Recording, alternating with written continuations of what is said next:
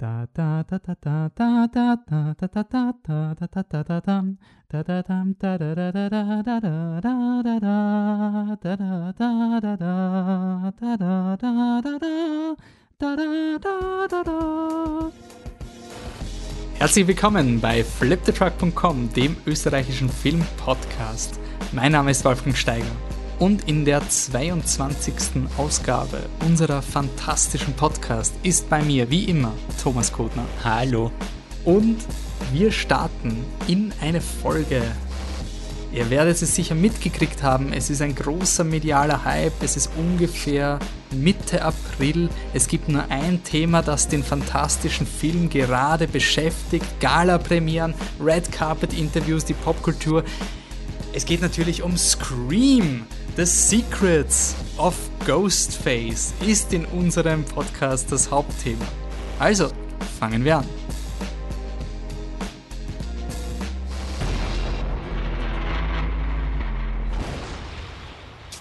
Ja, Tom, Twist Alarm Scream ist eine Twist-Reihe. Unser Twist ist, wir reden nicht über Fantastic Beasts, The Secrets of Dumbledore, aber ähm, ja, der, wir, wir werden ihn irgendwann vielleicht mal schauen, aber wir haben auch gar nicht so das Bedrängende Bedürfnis, nein, gar nicht. Okay.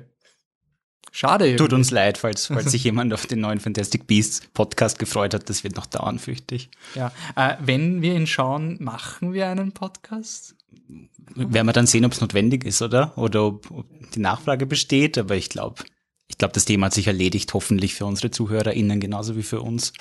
Ja, also außer Mats Mikkelsen fetzt da jetzt drüber und wir sagen, oh mein Gott, das, das war das alles wert. Also das ist, der, der Ball ist bei euch. Secrets of Dumbledore. Ähm, wir werden das zum Beispiel im heutigen Podcast auch thematisieren, dass wir es auch immer sehr schön finden, wenn jemand etwas Tolles findet in einem Ding, wo alle sagen, das ist ein Scheiß. Insofern offene Einladung. Äh, aber uns ist eigentlich wichtiger gewesen, einen Podcast über Scream zu machen. Äh, der Aufhänger war, es gibt einen neuen Scream-Teil und das war wie bei unserem Saw-Podcast, den wir als Film-Twist-Podcast geführt haben, eigentlich ein Aufhänger zu sagen, okay, was reden wir mal über einen Film, der uns sehr äh, am Herzen liegt, mhm. nämlich den ersten Scream von Wes Craven, beziehungsweise die Scream-Reihe. Und ähnlich wie bei unserer Saw-Retrospektive haben wir gesagt, wir wollen euch aber mal die Chance geben, quasi äh, ein bisschen reinzuschnuppern wenn ihr diese fantastischen Podcasts einfach gerne hört, weil wir über Filme reden, wollen wir euch jetzt mal annähernd spoilerfrei einen Eindruck des neuen Scream-Teils, der heißt auch Scream 2022, und des originalen Screams aus dem Jahr 96, 96 geben. Und wie bei unserem Saw-Podcast geben wir euch eine faire Warnung, so hey, jetzt haben wir euch angefixt, jetzt könnt ihr alle Scream-Teile schauen dann könnt ihr den Podcast fertig hören. Wenn ihr weiterhört, wir werden uns bemühen, diesen Podcast so zu designen, dass man ungefähr folgen kann, wenn man keinen Scream gesehen hat, weil ich habe nicht, ich habe nicht das Gefühl, dass Scream ein Film ist, den Leute kennen so im Großen, also in der Filmbubble schon, aber auch, glaube ich, bei unserer Hörerinnenschaft ist es, glaube ich, eher ein äh, Horrorthema, ist nicht das Hauptthema. Es ist, es ist wirklich sehr ein Genrefilm und ja, daher vielleicht kennen ihn viele nicht, die kein Horror mögen. Äh, kurz zusammengefasst, Scream ist ein Slasher. Äh, das Slasher-Genre ist war, sind mal alle Alarmglocken gleich mal da. Das ist, sind diese Filme, wo Leute umgebracht werden. Mhm. Äh, wie auch Slash, das Festival des fantastischen Films, ist Scream aber nicht ein Film, der nur das macht, sonst ist er, er ist einer deiner Lieblingsfilme, wenn nicht dein Lieblingsfilm. Traum, Scream, würde ich sagen, ist mein Lieblingsfilm, ja. Dort Ever. Fs quasi. Ja, er hat harte Konkurrenz, aber irgendwie triumphiert er dann doch immer wieder. Auch wenn ich ihn nochmal schaue, merke ich wieder, ja, der Film hat mhm. mich definiert und mit gutem Grund. Okay, also das werden wir auch thematisieren, warum das so spannend ist. Wir werden über die Verantwortung von Horror reden, wir werden über die äh, die Fallen von Fankultur reden, äh, Medienkommentare, ähm, wie sagt man, sexuelle Selbstbestimmtheit, äh, Stereotypisierung. Es wird ein Ding, was wahrscheinlich ein bisschen deeper ist, hoffentlich. Also hoffentlich wird dieser Podcast genauso wie Scream, also okay, das ist hochgegriffen, diese Ziele setzen wir uns, genauso wie Scream immer quasi nur abgestempelt wird als der Umbringfilm und wenn man dann ein bisschen reinschürft, kommt man drauf, boah, da geht's um viel mehr. Ist hoffentlich auch dieser Podcast ein bisschen mehr als nur, hey, wir finden Scream cool. Zielsetzung. Starten wir. Ähm, aber starten wir mit dem neuen Film, weil dieser neue Film ist quasi ein, eine Fort, also er hat den Titel Scream, insofern reiht er sich in eine Tradition von modernen Filmen ein, dass man ein äh, Intellectual Property, also ein, boah, die Währung, die es eigentlich gibt in Hollywood, so ich kenne das, es ist eine Marke, das heißt, ich kann das irgendwie vermarkten, weil schon ein existierendes Interesse an einem Film ist, der Scream heißt, weil zum Beispiel der Tom und ich sagen, hey cool, voll mhm. toll, Scream. Ähm, das macht dieser Film und er weiß aber auch, genauso wie vielleicht die meisten von euch, viele von euch, dass nicht jeder Scream gesehen hat. Äh, das heißt, er beginnt mit einer Szene, die ähm, auch das Publikum abholen soll. Äh, Scream hat eigentlich einen traditionellen Eröffnungskill. Scream hat immer ein Opening, das einem ähnlichen Muster folgt, ja. Und Scream 5 reiht sich, oder Scream, Scream 2022, wie soll man denn nennen jetzt in Wirklichkeit? Ich würde sagen, für uns, wir nennen, also äh, der offizielle Titel ist Scream, aber für uns wird es leichter sein, wenn wir Scream, Scream 5, 5 sagen. Okay, ja. Scream 5 hat wieder mal das Opening, in dem eine junge Frau allein zu Hause ist, sehr ähnlich wie im allerersten Scream, äh, und plötzlich einen Anruf kriegt von einer fremden Person, der übers Telefon zuerst, die übers Telefon zuerst zutraulich tut und dann wird's langsam äh, bedrohlich und, und man merkt, die Person hat Böses vor. Mhm. Ja.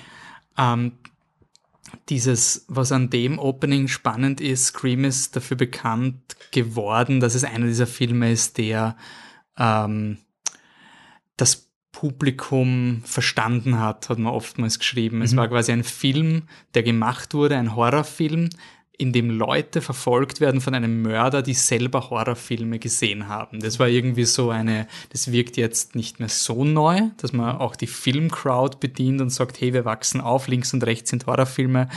Genauso wie wenn jetzt eine Zombie-Invasion passieren würde, wir hätten ein paar Hinweise, wie wir uns verhalten können durch Walking Dead.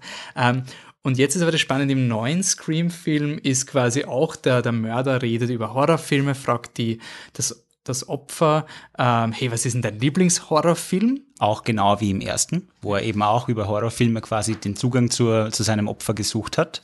Und sie sagt dann, ähm, naja, ich bin eigentlich ein Fan von Elevated Horror. Also quasi diese Slasher, die sind ja nicht mehr interessant quasi, weil da geht's ja nur um, um stupides Umbringen. Mich interessieren die tiefsinnigen Horrorfilme. Und der, der Killer fragt aber dann explizit nach den ich, ich mache es jetzt einfach, die Scream-Fans werden wissen, dass es nicht so stimmt, aber der Killer referenziert definitiv die Events des ersten Scream-Filmes, mhm. ähm, die auch in der Realität der Scream-Reihe verfilmt wurden. Also der erste Scream ist passiert, dann hat es eine Filmadaption davon gegeben. Und auf dieser Metaebene sagt er, dass der Mörder jetzt, ja, aber hast nicht die originalen und Anführungszeichen Scream-Filme gesehen, die sind halt die echten Klassiker. Mhm. Und da sagt halt das Mädchen, ähm, gespielt von ähm, Jenna Ortega.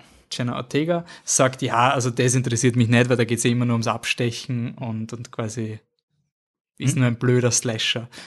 Und äh, das setzt auch ein bisschen dieses, dieses Motto vom Film, dass quasi Scream 5 ein Film ist, der weiß, das Publikum hat vielleicht nichts von dem ersten, also weiß, uh, Scream 5, Scream 1 hätte ich sehen sollen. Mhm. Aber ich sitze jetzt im Kino und habe es wahrscheinlich nicht gesehen. Oder? So, also viele, also hofft man wahrscheinlich. Also wir wissen, das Und Publikum gleichzeitig ist es aber für die Scream-Fans, die zurückkommen, soll es halt ein Zucker sein. Ja. Ähm, äh, äh, ja. Also es, es, soll diese Doppelrolle spielen, ja, auf jeden Fall. Und die, die Ansage ist aber schon, und das ist das Spannende irgendwie auf einer Metaebene, dass der Mörder in diesem neuen Film sagt, boah, Scream 1 hast du nicht gesehen? Das, das ist, so, relevant, wichtig. ja. ja. Ist so wichtig, gibt's ja gar nicht. Zum Vergleich in Scream 1 war das zum Beispiel Halloween oder Friday the 13th, waren das diese Filme, ja. die halt damals auch tatsächlich ziemlich, die hatten einen ziemlichen Ruf. Es muss ja. kein guter gewesen sein, aber jeder hat die gekannt. Jeder hat sie gekannt. So wie wenn du sagst, du hast die Avengers nicht gesehen, was? So in die Richtung und, und dieser Film baut jetzt Scream 1 auf und ja, und um das zu verstehen, gehen wir zu Scream 1. Also was was ist diese Opening-Szene? Die ist eigentlich auch sehr bekannt geworden in der mhm. Filmgeschichte. Warum ist, ist eine die? der berühmtesten Eröffnungsszenen, glaube ich. Ich glaube, man kann das tatsächlich so sagen. Und ich glaube, selbst die, die Scream nicht kennen, kennen oder haben von dieser Eröffnungsszene gehört, von dieser berühmten Eröffnungsszene, mhm. äh, in der Drew Barrymore, die damals jeder gekannt hat, die heute immer noch jeder kennt, glaube ich. Ja, sie ist auf jeden Fall ein Markenname. Ja, äh, den Film eröffnet und eben von diesem Anrufer ähm, tyrannisiert wird und es wird ihr gedroht, sie wird umgebracht und sie kämpft um ihr Leben 15 Minuten lang. Und dann stirbt sie tatsächlich nach diesen 15 Minuten. Mhm. Das ist eben das, was dieses Opening berühmt gemacht hat. Drew Barrymore war auch auf allen Plakaten. Sie war, sie war in der Werbung für Scream immer ähm, an, der, äh, an vorderster Front. Tatsächlich stirbt sie aber nach 15 Minuten. Und das mhm. war es, was diesen Opening so äh, effektiv gemacht hat. Mhm. Es hat einem zum, äh, zum Verstehen gegeben, hier können tatsächlich alle sterben. Und das ist quasi Game of Thrones der 1960 Ja, ja, ein bisschen Game of Thrones vorweggenommen. Äh, und es hat einfach, es war eins der, einer der ersten Hinweise, dass hier mit den Sicherheiten, die man bisher bei Slasher-Filmen hatte, aufgeräumt wird. Mhm. Die hübsche junge äh, Frau, um die es scheinbar geht, die stirbt nach 15 Minuten. Mhm. Ja. Und gleichzeitig auch ein sehr, ein großes Kommentar auf die damalige Zeit. Also Scream hat einen Plotpunkt, dass eine Person ein Handy hat und damit wird sie verdächtig. ja. ähm, okay, das ist vielleicht nicht mehr so gut gealtert, aber das war dieser Film, wo dieses, diese Medien halt auch thematisiert werden. Mhm. Jemand ruft dich an, du bist quasi immer verfügbar. Mhm. Das ist voll cool. Aber was tust du, wenn dich jemand die ganze Zeit anruft? Mhm. Der Mörder du legst auf und der ruft zurück und der hört nicht auf und, und dieses, diese Technologie, die so toll ist, mhm. wird plötzlich zu etwas, was extrem bedrohlich ist mhm. äh, und, und dich eigentlich einschränkt in deiner Freiheit. Mhm. Und ähm, also das war mal eigentlich aber das ist die Opening-Szene. Mhm. Das heißt, ist Scream eigentlich quasi nur ein Marketing-Stunt gewesen? Also quasi, ist es so eine historische Anekdote, wo man sagt, hey, boah, damals haben alle geglaubt, die Drew Barrymore ist die Hauptdarstellerin, dann ist abgestochen worden und damit hat niemand gerechnet. Nein, Screamer. also, das ist dein Lieblingsfilm, Tom. Ja, das ist mein Lieblingsfilm und genau aus dem Grund. Danach gibt es nichts mehr zu erzählen. Äh, nein, das ist natürlich eben nur die Eröffnungsszene und was ich gerade schon gesagt habe, damit wurde quasi ein Horror-Trope äh, subversiv äh, untergraben und es wurde gezeigt, äh, wir arbeiten mit Horror-Tropes, aber wir machen was Neues mit ihnen und das ist das Ausschlaggebende an Scream. Und nach dem Tod von Drew Barrymore werden wir eben sofort, wird uns sofort vorgestellt Sidney Prescott, die tatsächlich nichts anderes ist als das eigentliche Final Girl von diesem Film. Final Girl ist einer dieser Horror-Tropes. Wir reden gleich, mhm. glaube ich, mehr darüber. Gleich nachdem Drew stirbt, wird uns, Drew, äh, wird uns Sidney Prescott, gespielt von Neff Campbell, vorgestellt.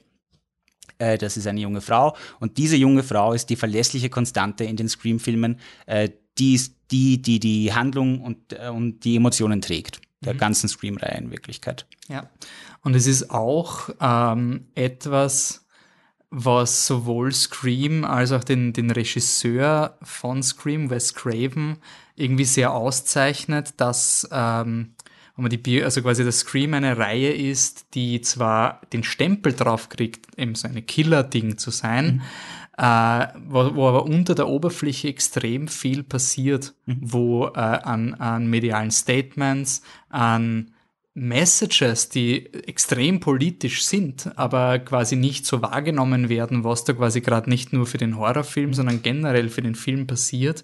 Ähm, hat Scream die Tatsache, dass es ein Nischengenre ist, wo den Leuten, also wo den Produzierenden wurscht ist, weil quasi wir machen jetzt einen, einen Quick Buck und, und passt schon, macht's was ihr wollt, solange 90 Minuten und da bitte viel Blut und dann verkauft sich das schon.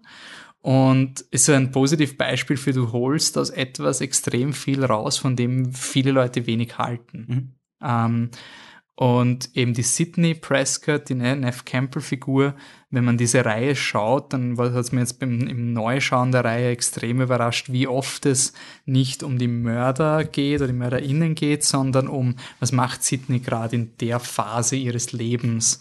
Äh, wie geht sie mit der aktuellen Situation um?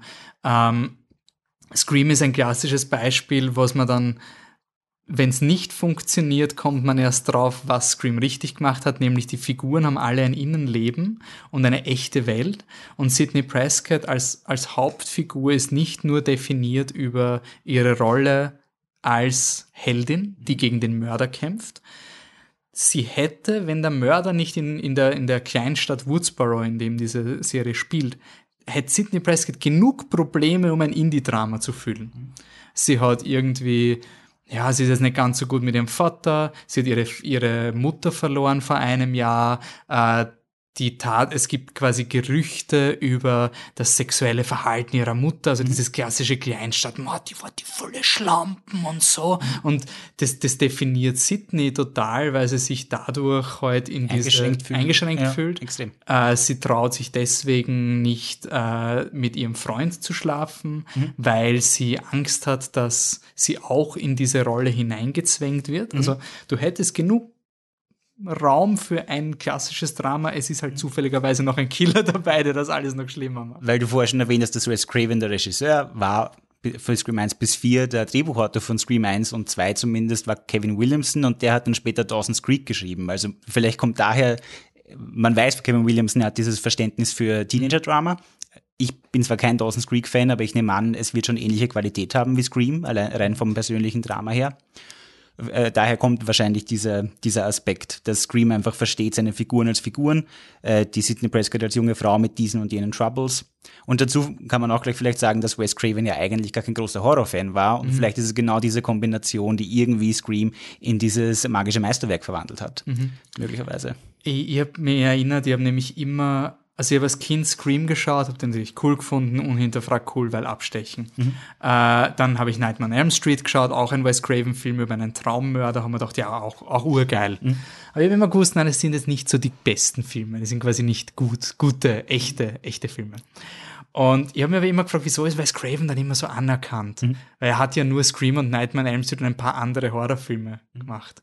Und das Orge ist halt einfach, was diesen, also dass das, das Scream und, und, und Nightmare on Elm Street allein reichen würden für eine Karriere. Er hat noch viele andere sehr provokante Filme gemacht. Ähm, er selber hat aber nie den, also er hat, er hat in der, in der Kultszene den, den Credit bekommen und ich schätze mal, in seinen späteren Jahren wurde auch, er hat auch dann einmal einen Film gemacht, wo eine Oscar-Nominierung für eine Schauspielerin drin war. Das ist das Horrorauto auch ein sehr großer Wurf. Ähm, aber er war jetzt, er ist jetzt nicht dieser Regisseur, wo du sagst, das ist das fehlerfreie Meisterwerk, was wir jeden auf der Biennale umhauen wird. Mhm. Also ich glaube, hättest du Scream auf der Biennale gezeigt, ähm, ich glaube nicht, dass dass der so, dass der mehr, dass die Leute mehr gesehen hätten als ja ein mhm. spannender Metzelfilm. Mhm.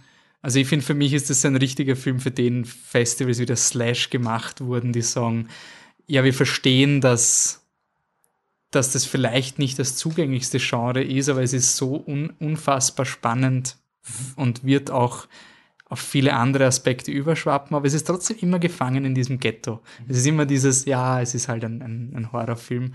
Und eben Wes Craven, wenn man die Biografie von ihm durchgeht, er hat immer versucht, nicht Horror zu machen und ist dann wieder zum Horror gekommen.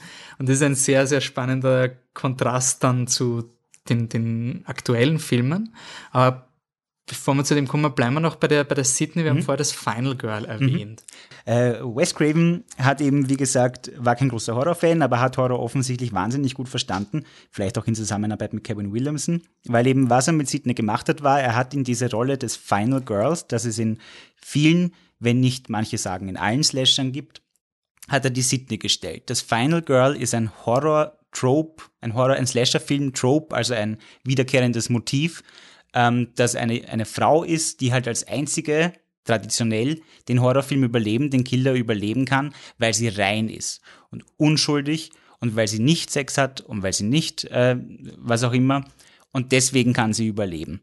Und äh, in diese Rolle äh, stellt Wes Craven jetzt eine Frau, oder Kevin Williamson und Wes Craven stellen in diese Rolle eine Frau, die äh, tatsächlich sich sexuell nicht öffnet. Die halt aufgrund ihrer Hintergrundgeschichte mit ihrer Mutter ähm, die halt verrufen ist als laut Film eine Schlampe, hast du, glaube ich, vorher gesagt. Ja, äh, so, also ich habe das imitiert. Als, als, das, als das gilt sie im Film, ja. Ähm, deswegen hat, hat, sie Angst davor, Sex zu haben, hat sie Angst davor, das kennenzulernen. Das heißt, irgendwie quasi dem, der Final Girl-Rolle auf den Leib geschrieben.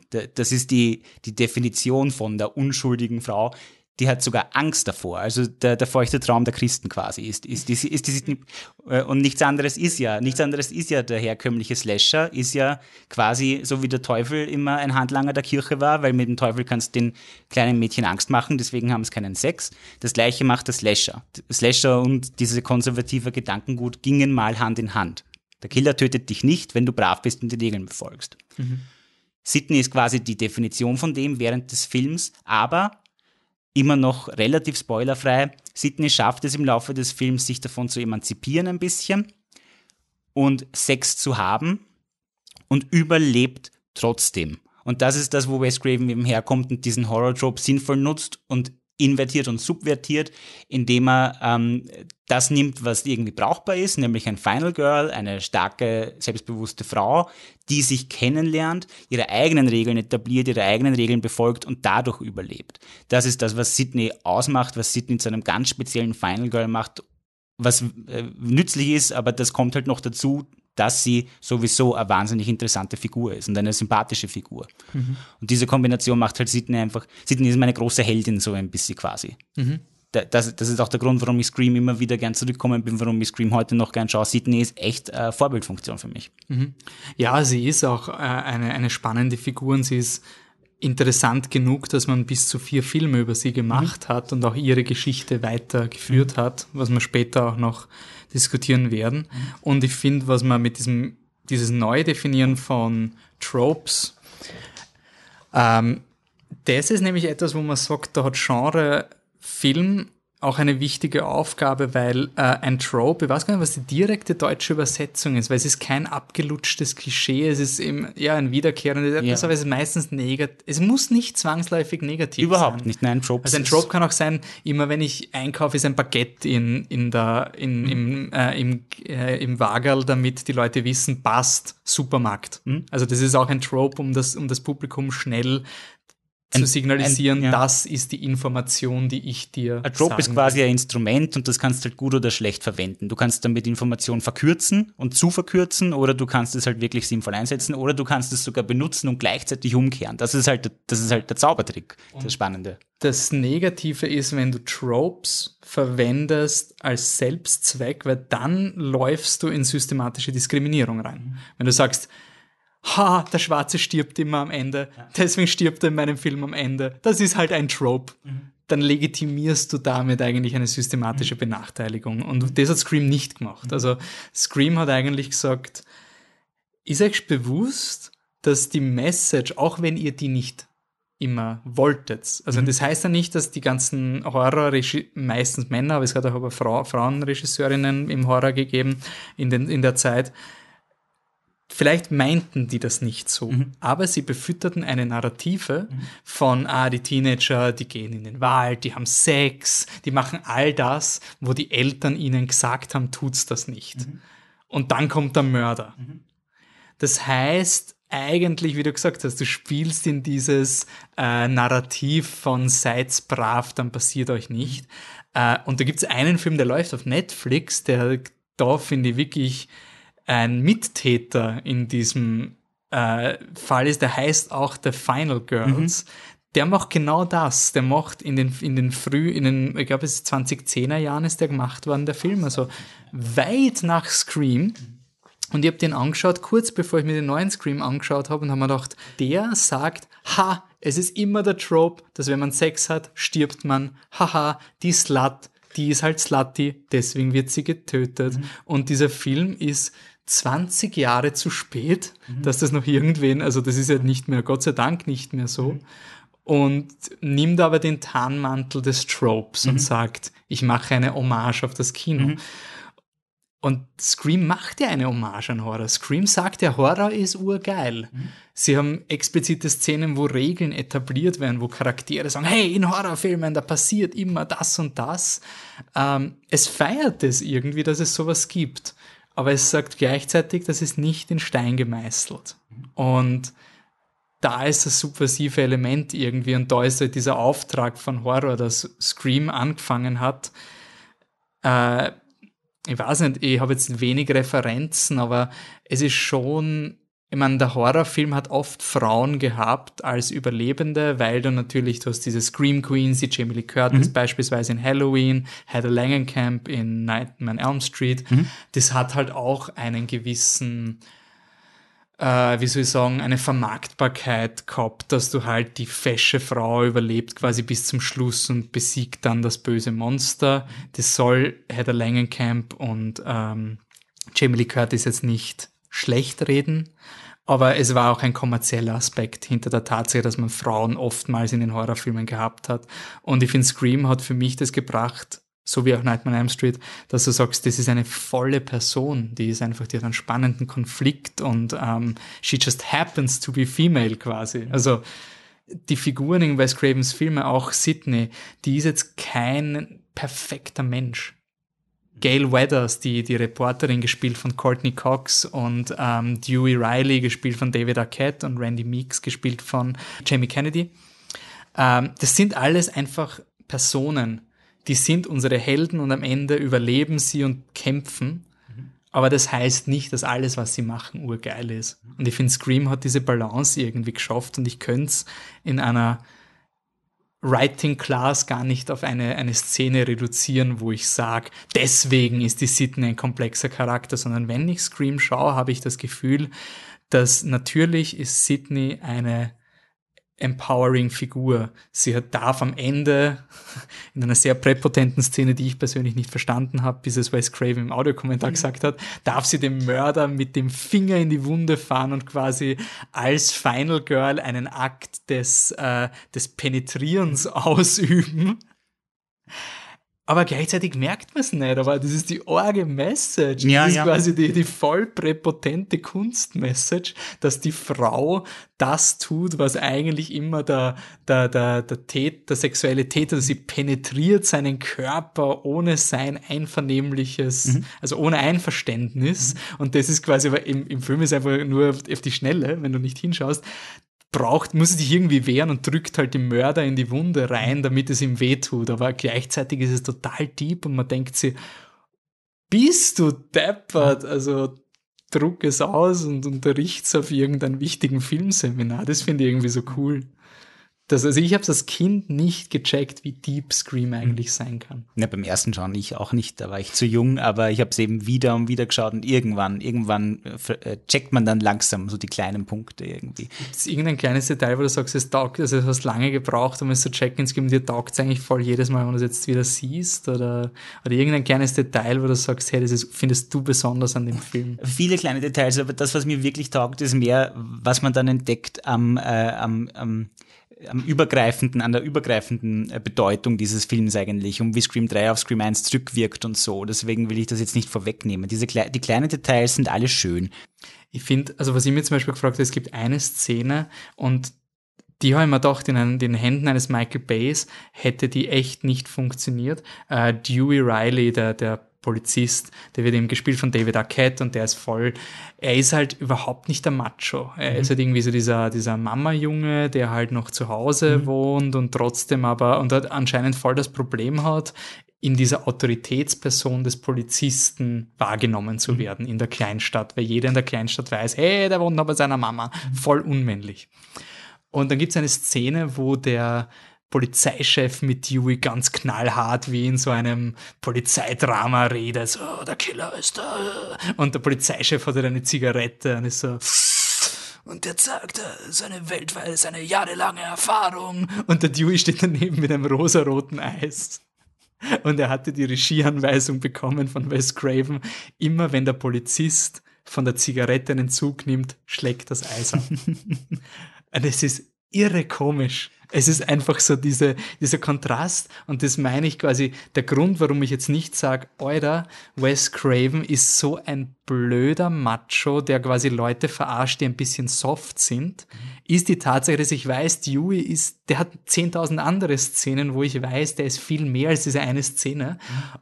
Aber sie sind sich nicht so gut, wenn du das, wenn du quasi im Rest des Filmes woke bist, dann hab auch ein bisschen Spaß. Dann ist, das ist für mich immer dieser Unterschied von diesen Populisten-Satire mit, nein, warte mal kurz, wenn du einmal jemanden beleidigst und dann, also ich, ich sehe, du beleidigst immer und jetzt behauptest du, das ist Satire. Mhm. Der Rest deiner Statements alleint sich mit der Tatsache, dass du beleidigst. Mhm. Das ist keine Satire. Wenn Craven und Williamson und die ganze Filmcrew entscheidet, wir machen da jetzt einen Spaß und sagen rosa, rosa Eis versus Zigarette, dann lasse ich es ihnen durchgehen, weil es halt nicht die gesamte Story ist. Mhm. Also ich weiß im Film viel mehr über Dewey als diese eine Szene. Problem ist, wenn das die einzige Szene ist, die Dewey charakterisiert.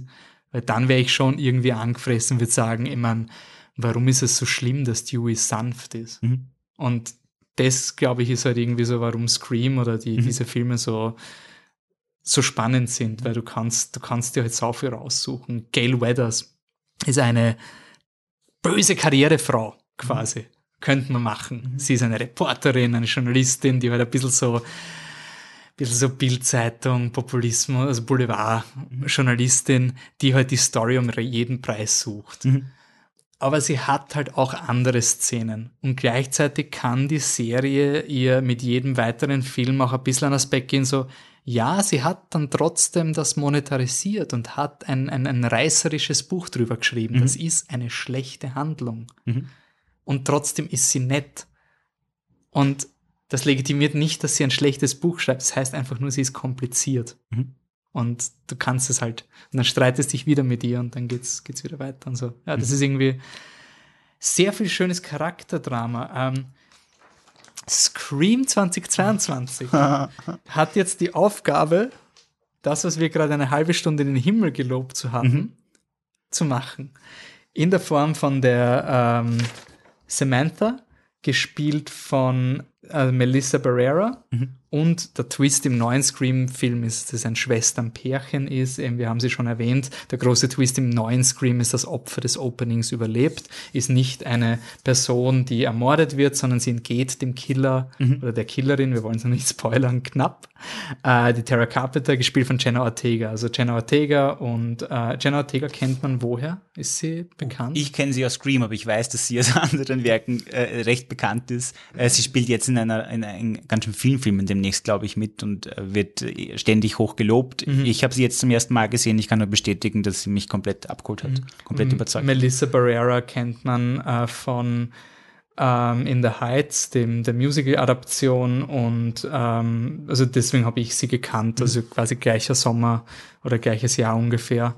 Ähm, ja, und es ist einfach mal spannend, weil du hast jetzt diesen wir haben jetzt geredet, äh, die Sydney Prescott ist das Final Girl. Ja. Du definierst jetzt für eine neue Generation ein neues Final Girl. Genau, also, also Scream 22 meint halt, ähm, ist halt, hat halt die Auf oder macht sich zur Aufgabe, nicht die Sydney-Story unbedingt fortzusetzen, sondern neue Figuren vorzustellen mit einem neuen Final Girl. Ja. Quasi passing the torch, wie man sagt. Genau. Und diese, diese neuen Fin- Final Girls sind eben scheinbar anscheinend zwei, äh, Sam und Tara, ein Geschwisterpärchen.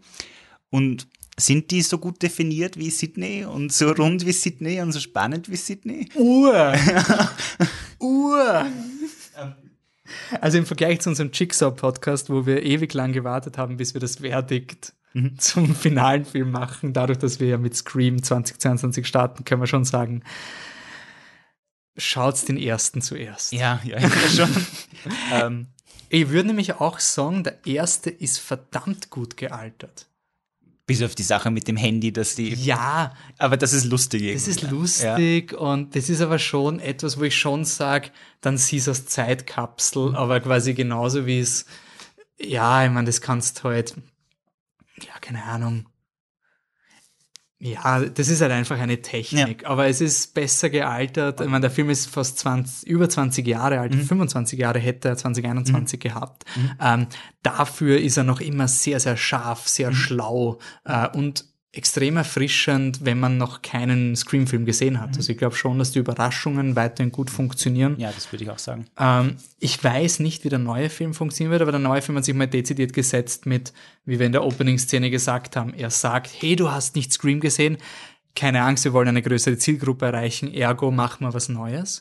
Wir wollen ein neues Final Girl, wir wollen ein Rebranding und wir wollen eine neue Heldin.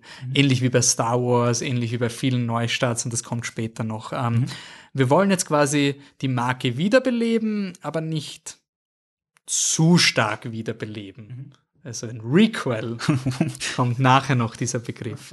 Äh, Sam und Tara sind eigentlich über eine gemeinsame tragische Vergangenheit definiert. Ja. Sie, Sam, also Samantha, hat die Familie verlassen, weil sie ein tragisches Familiengeheimnis herausgefunden hat. Am Anfang wird es noch sehr mysteriös gehalten. Sie hat niemandem gesagt. Sie hat einfach von heute auf morgen äh, die Schwester allein gelassen mit der Mutter. Der Vater ist, glaube ich, gestorben.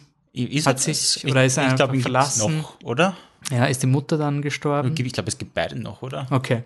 Beide kommen aber nicht nicht vor sicher. und können deswegen Genau, in Scream beide sind keine 6 Figuren in Scream wichtige, wichtige Figuren werden oder potenzielle Killer.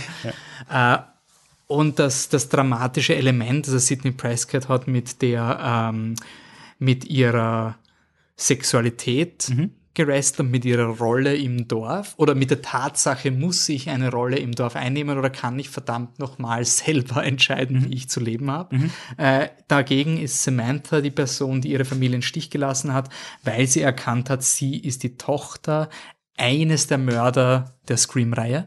Also sie hat quasi eine, eine Blutverbindung, die sie verfolgt und äh, dieses dunkle Vermächtnis des Mörders ähm, hat sie beschäftigt. Die Tatsache, dass die Mutter Samantha das nicht gesagt hat, hat sie beschäftigt und dass ihr Vater nicht wusste, dass sie nicht die Tochter des Vaters ist, weil sie der Mörder ist. Die Mörder sterben meistens in den Scream-Filmen, ergo, ja, war das quasi auch ein dunkles Geheimnis, das sie ihrer Schwester nicht antun wollte. Und wie, wie so oft in Hollywood-Filmen ist es viel konstruktiver, mehr Leid zu erzeugen, als das zu thematisieren. Ja, aber an sich, ich, ich weiß nicht, wie man mit Schuld umgeht. Ich kann da leicht scheißen. Es kann eine realistische Kurzschlussreaktion sein, wo man einfach sagt, ich will hier weg aus diesem Dorf, das mich definiert. Dementsprechend kommt sie im Endeffekt zurück in ein Dorf, das sie nie wollte, in eine Rolle, die sie nie wollte. Und der, die Last, mit der sie jetzt wrestelt, ist schon, dass sie da in was hineingedrängt wird, das sie nie will. Das, vor dem sie immer geflohen ist, wegen diesem Connex mit dem Mörder. Und scheinbar will jemand, dass sie in diese Rolle hineingezwängt wird. Also so wie die Produzierenden gesagt haben, Scream 5, wir brauchen eine neue Final Girl, ist halt auch die Story im Film. Sie wird das neue Final Girl. Ja, Es, es ist möglich, man könnte es für einen spannenden Ansatz halten, vor allem so wie du das jetzt auseinandergenommen hast, klingt das schon sehr viel spannender, als es im Film tatsächlich also ich glaube, das war der Pitch, oder? Das war quasi der, der Produktionsstudio-Pitch. Ich glaub, Möglicherweise die- war das der Pitch. Ich bin, ich bin mir gar nicht so sicher, ob das so komplex war. Ähm, wir reden später noch drüber, inwiefern dieses, äh, dieser heimliche Verwandte halt auch ein interessanter Job ist, den man nicht unbedingt gebraucht hätte an dieser Stelle. Ähm, äh, zwei Dinge. Das eine, was, was mich ähm, ein bisschen irritiert an Samantha als neuem Final Girl, ist, dass sie, dass diese Chosen One-Rolle, die sie damit einnimmt, ja was ganz anderes ist als bei Sydney. Sydney hat ursprünglich ähm, war schon auch ein bisschen auch aus der Sicht der Killer im ersten Film die Hauptfigur, weil sie halt diese tragische Backstory mit der Mutter hat, dazu auch später ein bisschen mehr. Aber in Wirklichkeit, äh, Sidney zum Beispiel wird in, in der zweiten Nacht der Mordserie in Scream 1 angegriffen und, und überlebt aber, aber halt zufällig. Das heißt, die hätte schon sterben sollen. Das war nicht das Chosen Final Girl von den Killers, sondern halt hat sich dazu gemausert. Im Gegensatz dazu Samantha jetzt ist faktisch die Auserwählte, die irgendwie jetzt hier äh, in diese Rolle gedrängt wird. Und das ist ein Motiv, das mir bei Scream nicht gefällt. Aber gut, das ist eine persönliche Sache. Das ist das eine. Das andere ist, wie es dargestellt wird, ist halt ein bisschen schräg. Weil nicht nur hat, Sam- hat Samantha diese tragische Backstory, Samantha hat auch äh, orge Psychosen. Und ich sage das nicht leichtfertig, ich meine das so. Sie hat Halluzinationen von ihrem toten Vater Der Blut überströmt. Blut überströmt. Ja, ja, ja. Der auch wirklich mit ihr spricht, sie unterhält sich mit ihm, sie nimmt Medikamente dagegen, eigentlich den ganzen Film lang, trotzdem hat sie die Halluzinationen, also die Vorstellung, was erst wäre, wenn sie die nicht mehr nimmt, ist ein bisschen arg. Und ähm, äh, ich will da nicht zu, zu äh, das ist vielleicht ein bisschen kleinlich, aber es ist schon schräg in Scream, einer Reihe, die keine Fantasy-Elemente hat, zu sehen, dass eine Figur, äh, eine andere Figur, die tot ist seit, und die sie nie kennengelernt hat, halluziniert und sie schaut wirklich so aus wie am Ende von dem Film, wo sie quasi gestorben ist. Es macht einfach, also es ist irritierend in der Scream-Franchise. Ne? Ich finde es, also der Moment, wo sie diese erste, diesen, dieses erste Erscheinen hat, ist auch ein Moment, wo dann der Mörder unmittelbar danach, äh, ich glaube, es ist das erste oder zweite Mal, wo man diese, diese tote Person sieht und danach kommt plötzlich Ghost, also der Mörder von Scream heißt Ghostface wegen dieser weißen Geistermaske. Ähm, oder die Mörderin, man weiß die Identität der Killer n- immer erst am Ende vom, vom Film. Aber wir, äh, wenn man von Ghost primen wird, ist es okay, Ghostface für unsere Diskussion jetzt mal als maskulin zu primen? Also Ja. er tritt ja auch immer mit dieser männlichen Stimme und so. Also Ja. Das hat sogar, hat sogar irgendwie äh, eine Funktion im Film, dass es irgendwie diese, zwar androgyn, aber doch eher maskuline, äh, ja, dieser Täter, also halt einfach genau, dieser der, die ja, Gewalttäter. Der Gewalttäter, ja, das. Ist, ist schon. Also Ghostface taucht auf kurz nachdem die Hauptdarstellerin eine Vision von dem vorigen Mörder Mhm. hatte.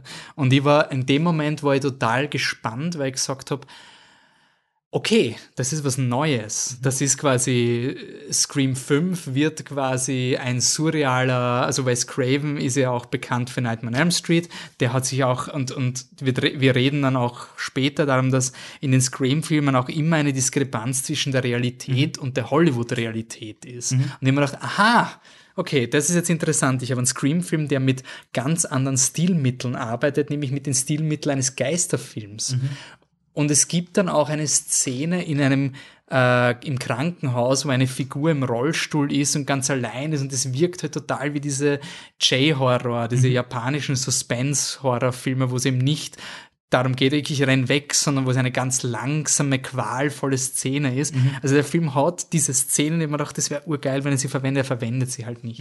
Also es ist leider wirklich so, dass ein Slasher-Film geschrieben und hin und wieder schaut jemand aus dem ersten Film oder aus dem zweiten Film oder dritten Ja. Film vorbei und sagt, hallo, mich hat's mal geben und Ja.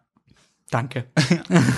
Und, und, und ähm, auch wenn das jetzt doch ein bisschen was vorwegnimmt, es ist halt schon so, dass Sams, äh, Sams Gewalt, dieses, diese Gewalt in ihr, vor der sie Angst hat, äh, und diese Psychosen, die sie hat, diese Halluzinationen, die ersetzen eben quasi das, was für Sydney in Scream 1 äh, ihre Sexualität war. Das ist das, womit sie klarkommen lernen muss. Und das ist halt schon ein bisschen komischer Emanzipations- äh, Character Arc, finde ich persönlich.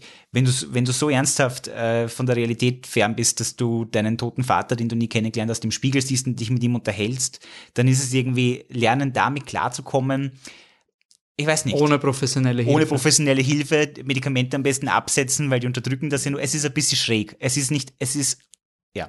Äh, Reden wir später noch beim Finale drüber vielleicht mehr, damit wir nicht zu viel spoilern, aber, Aber du sagst das Gewaltproblem, weil das ist ein, ein massives Problem Ja. von diesem Film. Nämlich, ähm, das ist nämlich so spannend, wie, das habe ich mir auch gedacht und das ist ein kleiner Teaser für das Podcast, ja.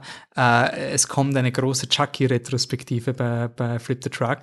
Und was mir auffällt, wenn man die Personen Craven und Don Mancini nimmt beispielsweise, also der, der, Schaff, der Schöpfer von Chucky, ich bewerte nur die öffentliche Persona. Es ist immer sehr schwierig mit, mit Celebrities, weil da, da fühlt man sich so, als würde man sie kennen, aber wir kennen ja nur den Teil, den sie uns zeigen. Aber die, die beiden haben den Ruf von sehr netten Leuten. Craven gehabt, Mancini immer noch. Ähm, und die machen ein, ein, ein, ein Genre, was richtig macho-mäßig sein kann. Also, das ist das Genre mit Tits and Ass und dann geht's ein bisschen Titty und Cheerleader und da bringen wir um und saufen uns an und schnackseln und ich schaue den Film eh nur wegen Umbringen und Gew Also, total das falsch, die falsche Zielgruppe für ich mache jetzt äh, Sexualsymbolik mit Penetrierung, um ein Statement zum Feminismus zu geben. Das ist irgendwie so weird, dass das ist. Und das macht Scream halt irgendwie so aus, weil es halt sagt, ja, dieses Genre spricht Leute an, aber ich muss gewisse Reflexe damit nicht befeuern und verstärken. Und Scream 5 mocht das in, in meinen Augen, wenn es um Gewalt geht. Denn Gewalt, es ist schon unangenehm im Film. Der Opening Kill, der, oder der Opening Nicht-Kill, äh, ist so grauslich. Also es ist irre und es tut ist aber nicht die grausigste Szene, aber er ist Ja. schon super grauslich. und es sind total viele Szenen, wo ich mir gedacht habe, das geht unter die Haut. Ähm, und das ist auch oft so im Horror-Genre, dass es einfach gewisse Edge-Filme gibt, die du schaust, also die gewisse Zielgruppen schauen, um den Kick zu bekommen. Also das geht unter die Haut und du, du willst quasi in das rein. Ähm, hat auch eine Berechtigung. Aber für mich war es eher so etwas äh, Ungutes mit, du willst jetzt provozieren. Du willst die Leute unkomfortabel in ihrem Sessel hin und her rutschen lassen. Mhm. Aber ich habe das Statement vermisst. Mir geht es nicht darum, dass da jetzt jemand sich hinstellt und sagt, hey, Gewalt ist so schlimm. Aber ich habe schon den Eindruck bekommen bei diesem Film, dass wenn er es nicht promotet hat, dann hat er es durch Untätigkeit legitimiert, nämlich zu sagen, Waffen haben ist urgeil und du fühlst dich dadurch sicher. Das interpretiere ich nicht nur rein, weil ich ich bin und einen gewissen Zugang habe. Die, die Marker, mit denen der Film arbeitet, verleiten mich dazu. Scream 5 ist halt je, Sidney Prescott, eine Figur, die ein, eine Überlebende ist, mhm. die immer damit hadert, dass sie das Opfer ist, ist jetzt total selbstsicher. Es ist fast schon die selbstsicherste Sidney Prescott, die man in der ganzen Reihe mhm. gesehen hat. Mhm. Äh, die auch das Telefon abhebt, von ihrem Freund angerufen, also einem platonischen Freund, ähm, und der fragt, do you have a gun? Und sie sagt, I'm Sidney fucking Prescott. Of course I have a gun. Mhm. Und dann macht sie den Kofferraum auf und da sind zwei Pistolen für sie und ihre Freundin. Und dann sagt sie, You ready? Und ihre Freundin sagt, For this, never. Und es ist so, oh mein Gott, also es ist Tarantino-Gewalt. Mhm. Also es ist trotzdem ungut, sie zu schauen, mhm. Aber es ist schon geil. Quasi so, so. Das, und ich sage deswegen Tarantino, weil ich sehr froh war. Man identifiziert sich halt immer mit seinen Idolen. Das ist auch ein, ein Problem, was ich persönlich habe, weil man hat dann immer seine HeldInnen, die man verehrt und ich, ich halte sehr viel von Wes Craven und man probiert halt immer so, oh mein Gott, der ist, er hat eh alles richtig gemacht. Aber eine Anekdote, ich mir gedacht, ja, deswegen finde ich ihn so cool. Ähm, er ist bei einem Screening von Reservoir Dogs, dem ersten Film von Quentin Tarantino oder dem ersten echten, den Tarantino anerkennt als einen seiner Filme, aufgestanden und hat gesagt, ist rausgegangen und hat gesagt, das ist Gewalt nur um der Gewalt willen und das widert ihn an. Mhm. Und da habe ich mir gedacht, passt, deswegen mag ich dich. Ähm, Tarantino-Bashing gehört in die Podcasts. Und wir sollten, haben wir schon erwähnt, dass der neue Scream nicht von Wes Craven ist, mehr oder weniger logischerweise? Nein, glaub, wir haben noch nicht, gar nicht, nicht erwähnt. Nein, also ja, der, der, der, der Übergang für uns, also das, das, äh, unser, unser Breakup mit Scream ist eigentlich recht einfach, oder? Ja. Weil Scraven ist nach dem vierten Film gestorben, Kevin Williamson schreibt nicht mehr Scream ja. 5, also die Trennung fällt uns. Da, es gab schon das, den Zweitwohnsitz und wir haben schon getrennten Urlaub gemacht. Wir haben aber trotzdem gesagt, wir fliegen noch einmal nach Disneyland, weil vielleicht wird, es ist einfach, ja, es ist, weil Craven ist nicht mehr da. Das ja. Ist, ja.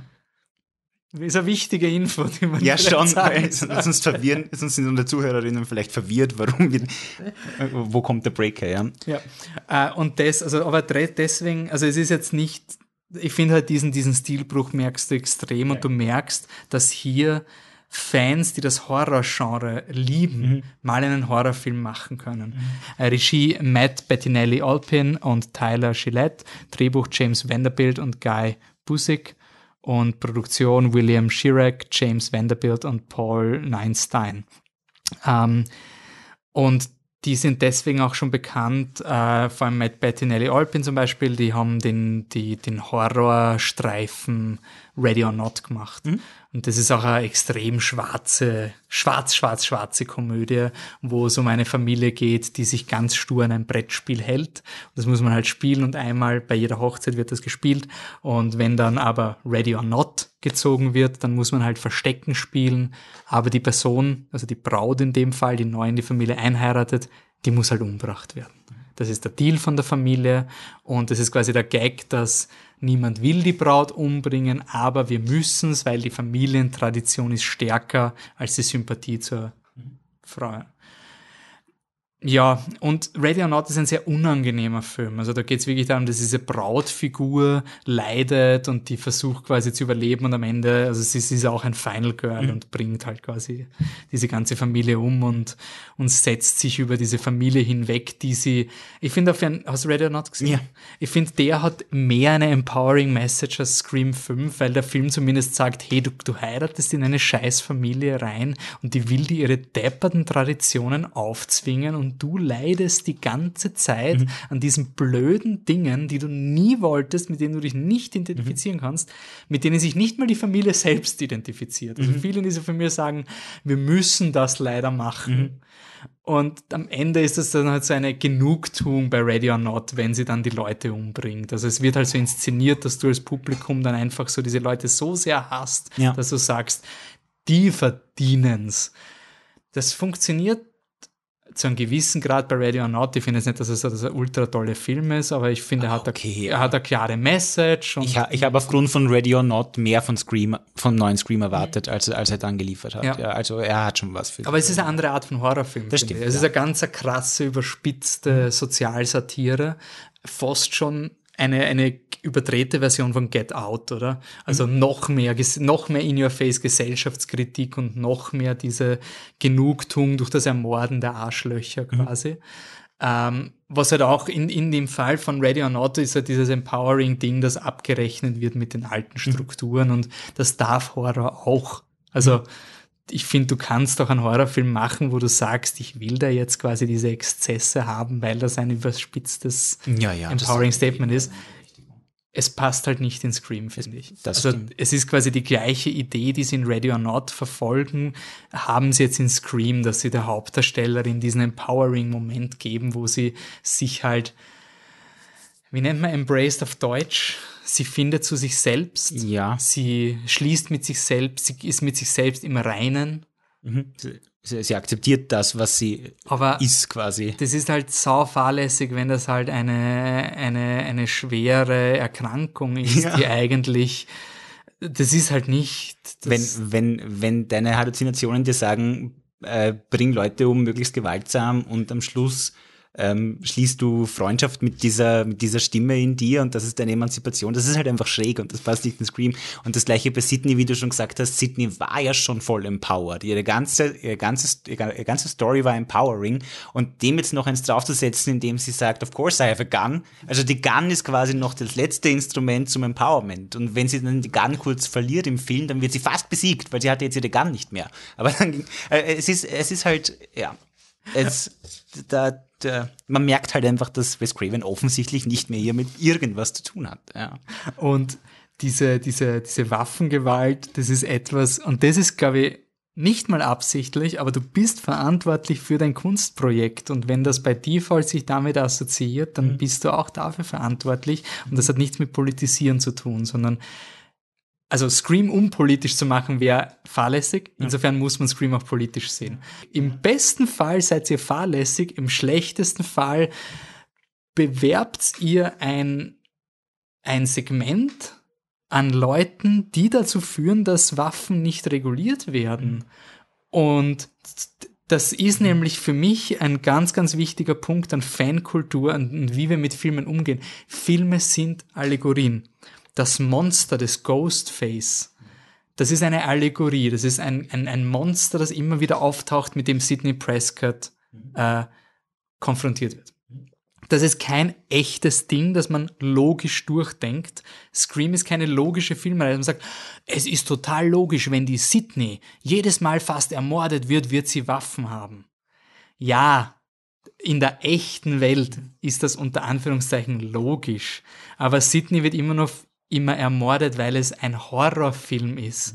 Nicht, weil das ein Tatsachenbericht ist, der alle fünf Jahre wird sie, also ich, für mich ist es eine Themenverfehlung zu glauben, ich nehme jetzt Scream als echten Film und eine echte Person, die viermal fast von einem Serienkiller umgebracht wird, die hat logischerweise eine Pistole.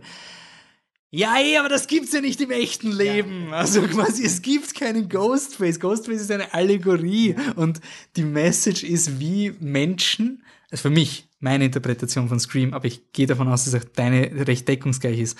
Das ist ein Monster, mit dem man sich immer wieder konfrontieren muss und das man besiegt, aber nicht, weil man sich bewaffnet.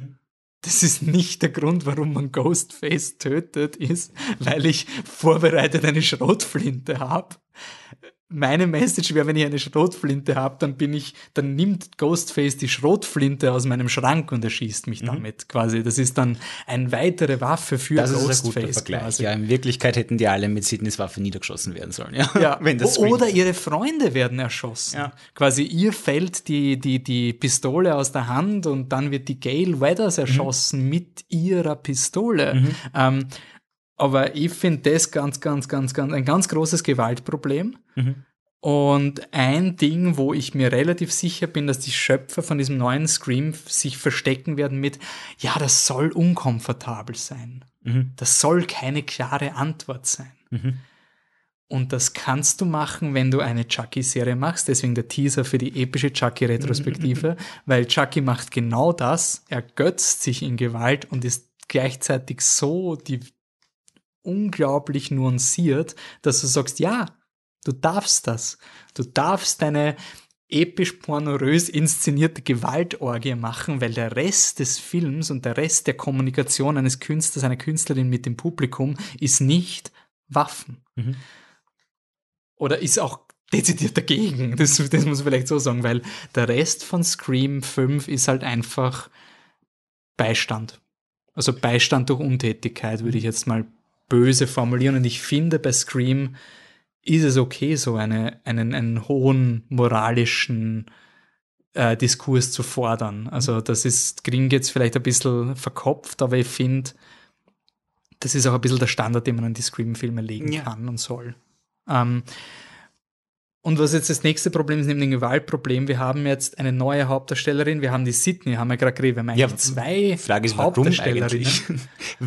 Wir haben dann noch die Gail Weather, also quasi zu unserer Hauptdarstellerin, die hat eine Schwester, das sind wir schon mal zwei.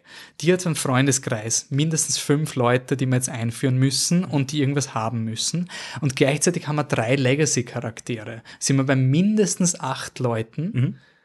Plus wahrscheinlich dann noch zu diesen acht Leuten, sagen wir, runden wir auf, sagen wir ein bis zwei Killer in einem Scream-Film. Das sind ungefähr zehn Leute, die eine plausible Motivation in einem Film brauchen. Das Ergebnis ist, niemand hat eine Motivation.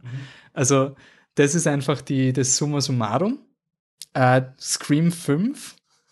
Ich habe nie in diesem Film, beim, auch beim zweiten Mal schauen, ich weiß nichts über das Innenleben der Figuren. Also es gibt gewisse Figuren, die mögen Filme. Ja, ich mag auch Filme. Ich habe so viel gemeinsam mit diesen Leuten, die da gerade auf der Leinwand sind. Aber abgesehen davon, wenn die nicht, ich glaube, sie gehen nicht, sind sie mal in der Schule?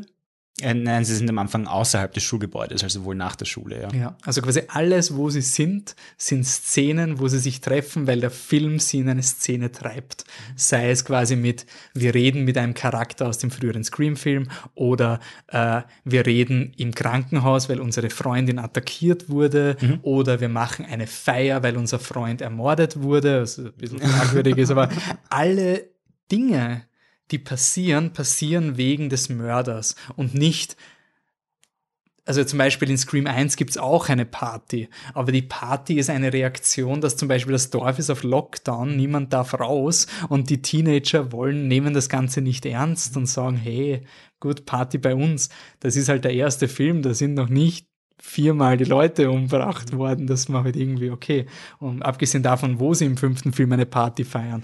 Ähm, das sind alles so Dinge, wo ich mir denke, in dem Film, sie haben so viel Story und gleichzeitig nichts. Also quasi, sie müssen urviel etablieren und gleichzeitig äh, müssen sie die Legacy-Figuren etablieren, sie müssen den Konflikt von der Samantha etablieren mit ihrer Schwester und gleichzeitig macht der Film den Fehler, dass er natürlich Red Herrings, also falsche Fährten etablieren muss.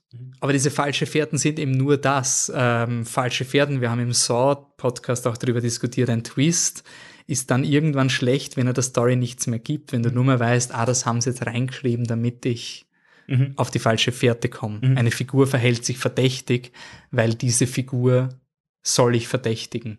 Es gibt in den anderen Scream-Filmen oftmals falsche Fährten, aber selbst wenn die falsche Fährten sind, sagt man, hey, das ist aber eine spannende Figur. Ich hätte fast geglaubt, sie ist die Mörderin, weil ihr Motiv ist total nachvollziehbar und, und so. Aber in dem Film geht es weniger um Motive als ich bin shady. Also so quasi die, die falschen Fährten sind eher eine Figur soll shady sein und nicht, du hast ein legitimes Motiv. Ähm, jetzt mal fette Spoilerwarnung, weil wir werden jetzt ab dem Moment, und wir haben bis zu der PD schon lange aufgenommen, ähm, jetzt habt ihr hoffentlich genug Hinweise, warum Scream urgeil ist und wir haben euch nicht mal gespoilert, wer die MörderInnen im ersten Film sind. Und auch nicht im neuen Film. Also ihr könnt ungespoilert Scream 1 schauen und dann, wenn ihr neugierig seid und sagt, ich will halt den modernen Film schauen, schaut halt den Fünfer und dann die anderen weil die, der Fünfer spoilert nichts von den späteren. Also quasi, es ist relativ safe. Äh, insofern ist es auch okay. Also wenn man sagt, man will jetzt nur mitreden können, warum auch immer, ähm, äh, mit uns darüber reden, was der Unterschied zwischen Scream 1 und 5 ist, Ja. dann schaut 1 und 5 und sagt uns, Idealerweise, bitte sagt uns, dass wir komplett falsch liegen und dass man das ganz anders interpretieren kann, weil das sind die spannenden Diskussionen. Mhm. Nicht, dass die anderen Diskussionen nicht valide sind, aber es ist halt, Challenge ist geil. Ja, also wir würden uns wir würden beide sehr gern falsch liegen eigentlich in ja. Wirklichkeit, weil wir, wir, hätten halt gern, dass Scream immer noch super toll ist. Also überzeugt es uns, ja. Ja, also und selbst wenn man sagt, eben so wie es zum Beispiel Scream 3 sein wird, ich finde den Film noch immer ein Schatz, aber danke, dass du mir diesen Blickwinkel gesagt hast. Ja. Einfach so ein, hätte ich nie gesehen, wenn ich quasi in meiner Echokammer blieben wäre mit Scream 3, jedes YouTube-Video, was ich schaue, sagt Scream 3 ist ein Scheiß. Mhm. Und deswegen, warum Scream 3 kein Scheiß ist, werdet ihr nachher, also müsst ihr jetzt mal die Filme schauen. Also Spoiler Warning ab jetzt, mhm. Deep Dive Scream. Mhm. Das Argument ist, die Regisseure sind die Opfer. Die sind so arm. Sie müssen jetzt eine Fortsetzung machen und sie müssen ja ein neues Cast reinbringen und deswegen haben sie so viele Figuren. Deswegen ist zu wenig Zeit, sind so arm, weil du musst ja in einem Horror-Franchise immer junge, sexy Leute machen. Mhm. Das ist zum Beispiel in Nightmare on Elm Street passiert. Ähm, das ist, ich habe die Halloween-Filme nicht gesehen, aber es ist auch bei den Halloween-Filmen äh, passiert, bei jeder Reihe. Das Zielpublikum ist ein kommerziell rentabler Franchise ist, du willst die Fashion-Leute natürlich wieder casten und, und wieder ab, killen. ab 23, 25, ui, ui, ui, ui, ui, jetzt müssen wir aber schon aufhören. Also quasi darüber gibt's quasi kein Alter, was, was interessant ist. Ähm, und deswegen ist auch in den meisten Horrorfilmen so, dass Figuren aus den Vorfilmen meistens einen Gastauftritt in Folgefilmen haben und dann relativ schnell umgebracht werden. Ja, außer bei Scream, oder? Mhm, außer bei Scream, ja. Äh, Scream äh, hat äh, lange, verfolgt lange nur Sydneys Drama. Ähm, also Sydney ist quasi die emotionale Trägerin der Story, ist die, äh, ist die, ist die Hauptfigur, äh, während bei den anderen Horrorfilmen, die Wolfi gerade erwähnt hat, die du gerade erwähnt hast, ähm, sind die Killer eigentlich die Hauptfiguren und sie kriegen immer ein neues Cast zum Abschlachten. Mhm. Die, die Legacy-Characters sind eben diese weisen Helfer, wie auch Sydney in diesem Film sein soll, indem sie eine, eine, eine Pistole schwingt. Ähm, äh, aber bis dahin, bis zu diesem Film, war Sidney eben die, äh, die, die Handlungsträgerin, die emotionale Trägerin. Ja, der emotionale Anker. Und äh, das hat mir beim, beim Neuschauen äh, so gefallen, ist, du setzt jetzt einen Horror-Franchise fort. Du hast jetzt quasi Sydney komplett definiert als die Überlebende des Vorfilms. Das ist eigentlich jetzt ihre Rolle. Genauso wie Samantha in, in Scream 5 ist jetzt definiert als quasi, sie hat überlebt. Sie hat im Spoiler ihren Freund umgebracht. Mhm. Ihr Freund war quasi der Mörder. Du könntest jetzt eigentlich das alles, so wie Scream 5, Sydney komplett definieren über die Beziehung zu Billy Loomis, mhm. ihrem äh, Mörderfreund. Äh, Stattdessen ist Sydney am College, versucht ein eigenes Leben. Sie wird natürlich gebullied, also oder, oder belästigt von Leuten, die so Spaßanrufe machen, weil das halt so wieder Ghostface, ah, was ist dein Lieblingshorrorfilm, Sydney? Mhm. Ähm, und gleichzeitig hat sie aber eine eigene Agenda, nämlich sie will Schauspielerin werden mhm. und sie sie nimmt quasi das, den Nach der Nachteil ist ihr Feature, dass sie sagt, wer bin ich, abgesehen von Sydney the Survivor oder bin ich nur Sydney the Survivor? Und dann hast du einen verdammten Horrorfilm mit Scream 2, der ein Jahr nach Scream 1 rausgekommen ist. Mhm. Also es hat das Statement von der Produktionsfirma gegeben, weil Scream war ja so ein extremer Publikumserfolg und der war extrem langlebig. Der ist ewig in den Kinocharts gewesen, wochenlang in den Top 10. Ähm, dass die Produktionsfirma gesagt hat, Scream 2 wird rauskommen, wenn Scream 1 noch im Kino ist. Weil wir quasi gesagt haben, das ist jetzt schon so lange im Kino. Und Scream 2 ist ungefähr ein Jahr nach Scream 1 rauskommen. Und ähm, da geht es halt wirklich darum, Sydney ist jetzt nicht mehr in Woodsboro, nicht mehr in diesem Dorf. Also man hat nicht gesagt, oh, ein Scream-Film muss in dem Dorf sein. Nein, ein Scream-Film muss sich mit Sydney beschäftigen. Mhm. Und Sydney studiert jetzt. Sie hat einen Freund, Sie versucht drüber hinweg zu kommen. Ähm, der Freund ist natürlich eine falsche Fährte. Wie gesagt, Spoiler, wir spoilern jetzt wirklich alles und das sind geile Twists, mhm. die kommen. Ja. Also bitte, bitte vertraut uns und schaut Scream. Ähm, sie, sie versucht jetzt äh, eine Theaterspielerin zu werden und du hast so einen extrem präpotenten Metakontext mit, du beginnst den Film in einem Kinosaal, wo Leute die, die Filmversion des ersten Scream schauen und Ende, also hast dann in der Mitte vom Film eine Szene, wo äh, Sidney sich quasi als Cassandra äh, in einer Theateraufführung inszeniert wird. Ähm, gleichzeitig nicht weiß, ist sie das Opfer, wird sie verrückt und am Ende ist quasi dieses Bühnentheater der, also sie verwendet die Requisiten der Bühne, die Werkzeuge der Dramaturgie, um den Killer zu besiegen. Also präpotenter und kunstförmiger geht's ja nicht. Du endest in einem Saal und du beginnst den Film in einem Saal, die perfekte visuelle Klammer, pretentious Bullshit, at its best und es ist urgeil. Zwischendurch gibt es eine Szene, wo sie mit ihrem Regisseur darüber diskutiert, ob Was sie überhaupt. eigentlich Schauspielende machen, Ja.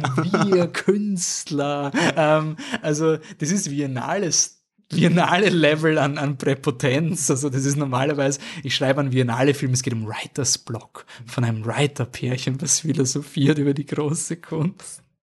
Und ist halt eingebettet in einen Scream-Slasher. Und ich muss schon sagen, das Opening von Scream 2 ist für mich das beste Scream-Opening. Ich finde, ich finde das, das Es ist auch phänomenal. es ja. ist nicht das Spannendste. Es beginnt mit äh, Jada Pinkett Smith, die ähm, in letzter Zeit durch sehr glanzlose Aktionen ihres Mannes leider wieder in den Schlagzeilen war, ähm, die damals eben auch schon eine sehr bekannte Schauspielerin war. Und ähm, man hatte quasi gesagt, ja, wir machen es wie Drew Barrymore, wir nehmen eine sehr bekannte oder eine up-and-coming Schauspielerin und casten sie in einer äh, kleinen Rolle. Und ähm, quasi, ganz kurz, ich, ich suche nur gerade die, die Schauspielenden, weil auch, der, auch ihr Freund ist ein bekannter Schauspieler. Ähm, das, deswegen will ich ihn highlighten und nie, nicht. Ihr äh, Freund, mit dem sie in diesem Opening ins Kino geht, Ah, genau, das sollte man etablieren. ja, um, um Step zu schauen, also um die Verfilmung vom ersten, das, was in Scream, in dem Film, den wir kennen, passiert ist, in diesem Universum von Scream, wurde das verfilmt, selbst als Stab. Ein, ein, ein Film über den Film, den jetzt unsere Figuren im Opening von Scream 2 sich anschauen gehen im Kino. Also wieder ein, ja. Ihr Freund ist Omar Epps, der hat in, äh, in, in Traffic hat er mitgespielt, äh, Dracula 2000. ähm, ja, okay, also ich habe hab den nicht kannt, aber ja, anscheinend. Okay. Dieser war damals up and coming. Also man hat versucht, diesen Drew Barrymore-Ding zu machen und der, der Spin war auch, im ersten Scream gab es eigentlich keine People of Color, die Ja, irgendwie Sprechrollen gehabt haben. Äh, und jetzt hast du zwei dunkelhäutige äh, Figuren, die sich Stab anschauen müssen und Jada Pinkett Smith beschwert sich, dass es dumbass white movies, but some dumbass white chicks that get their white skinny ass cut the fuck open. Also es, ich finde es auch cool, weil sie sagen, hey, das, das ist schon ein Makel ein bisschen. Also sie, sie, sie reagieren ein bisschen auf den Diskurs. Aber was ähm, der, der Drehbuchautor Kevin Williamson hat gesagt, also das Opening, also diese Idee vom Film im Film, äh, hatte er schon während Scream 1 und er hatte angeblich schon ein Konzept für eine Trilogie, hat er dann immer behauptet. Äh, muss man ihm jetzt mal glauben, schaut so aus, als hätte es so gewirkt. Auch wenn Kevin Williamson dann den dritten Teil nicht geschrieben hat. Ähm, aber das Orge an diesem, diesem Eröffnungssequenz von dem ersten, von dem zweiten Teil ist, man ist jetzt im Kino, man schaut die Michael Bay-Version quasi von Scream, die auf Hochglanz poliert, super sexy. Heather Graham, kennt man, Hangover, Austin Powers, äh, sicher noch andere Filme, aber auch quasi, die wurde gecastet als Drew Barrymore in der Stab-Version. Die, die Shots sind so übertrieben, die Sets sind gigantisch, alles ist super sexy und es ist ein bisschen so, ja, die Hollywood-Version von Scream. Und gleichzeitig wird, also ergötzen sich die Leute an diesem, an diesem Film und den, an dem Ermorden und feiern diese Tatsache und bekommen nicht mit, dass in dem Film-Screening, wo sie gerade sind, wo alle eine Ghostface-Maske aufhaben, ein echter Ghostface herumgeht und eine Person ermordet. Und dann ist diese Person, die um Hilfe schreit, wird nicht mit, die kriegen, die meisten kriegen das nicht mit, weil alle glauben, ha, das ist ein Act, das ist quasi so ein, ein Marketing-Stunt, bis zu dem Moment, wo die Jada Pinkett Smith auf die Bühne steigt, Blut überströmt und das Publikum anschaut und, und alle Leute die Maske runternehmen. Das war für mich, ich finde das Gänsehaut, wenn ich das beschreibe, weil das ist für mich dieses, Scream ist sich bewusst, dass Horrorfilme schlimme Konsequenzen, also nicht, der Hor nicht wegen der Horrorfilme, aber dass Horrorfilme immer eine Verantwortung haben, was sie in der Gesellschaft auf, auslösen. Und Scream nimmt diese Verantwortung und sagt, ja, ich thematisiere das, ich kontrastiere das, um ein positiv Tarantino-Beispiel zu nennen, weil ich habe ein Riesenproblem mit Tarantino, aber es macht das gleiche wie in Glorious Bastards, wo du am Anfang die Nazis verabschauenswürdig äh, im Kino siehst, wie sie lachen, dass Leute sterben und am Ende werden die Nazis niedergemetzelt und wenn, urgeil inszeniert quasi und wenn du das jetzt toll findest, bist du ein Nazi.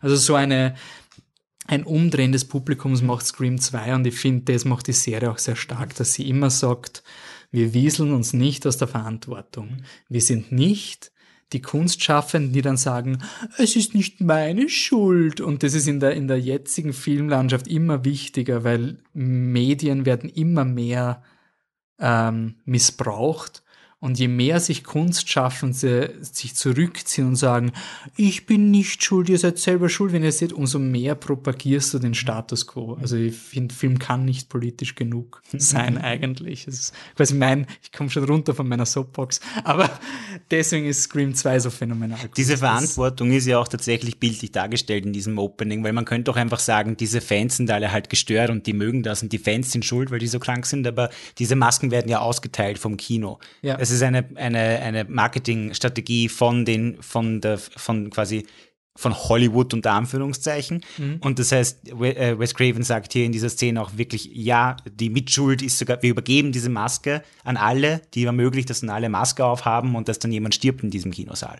Also auch äh, nicht nur eine, ähm, eine metaphorische oder irgendwie moralische übertragene Verantwortung, weil sie den Film gemacht haben, sondern tatsächlich vor Ort, physisch im Kinosaal, tragen sie Verantwortung mit. Für das, das ist auch eine Szene, die leider viel zu topic ist, wenn du sagst, jemand stirbt im Kinosaal. Man hat das gehabt bei Premieren mhm. von Batman-Filmen, mhm. wo ein, ein Shooting in einem amerikanischen mhm. Kino war. Also dieses, dieses Thema, also ich finde, und da kommen wir noch beim dritten Teil noch sehr viel drauf, mhm. es gibt nie eine Rechtfertigung für quasi wenn etwas Schlimmes passiert, dann darf man nicht sagen, aber die Kunst ist uns so wichtig. Ich finde, Kunst ist wichtig und hat einen wichtigen Beitrag der Gesellschaft. Der, Beitrag ist auch der Diskurs mit den Menschen. Mhm. Und in meinen Augen ist es jetzt, in, es ist auch ein Schutzreflex von vielen Leuten, äh, in der Twitter-Bubble beispielsweise, weil man wird halt von jedem, von allen Seiten attackiert und man mhm. ist immer der Geschissene, dass man sagt, hey, lass mich in Ruhe, ich habe nur einen Film gemacht. Mhm. Aber es ist trotzdem ein Plädoyer für die Verantwortung. Und es wird auch in dem Film Scream 2 sehr diskutiert, die Verantwortung. Also man diskutiert ja auch, mhm. äh, Fortsetzungen sind scheiße, aber ähm, das, was jeder True Crime Podcast hat, mhm. ähm, hypst du nicht den Mörder. Mhm. Wird auch in Scream 2 ähm, diskutiert und in Chucky, der Serie eben nicht. Da ist das das Gegenteil, die Aussage, dass die Mörder durch die Verfilmung mhm.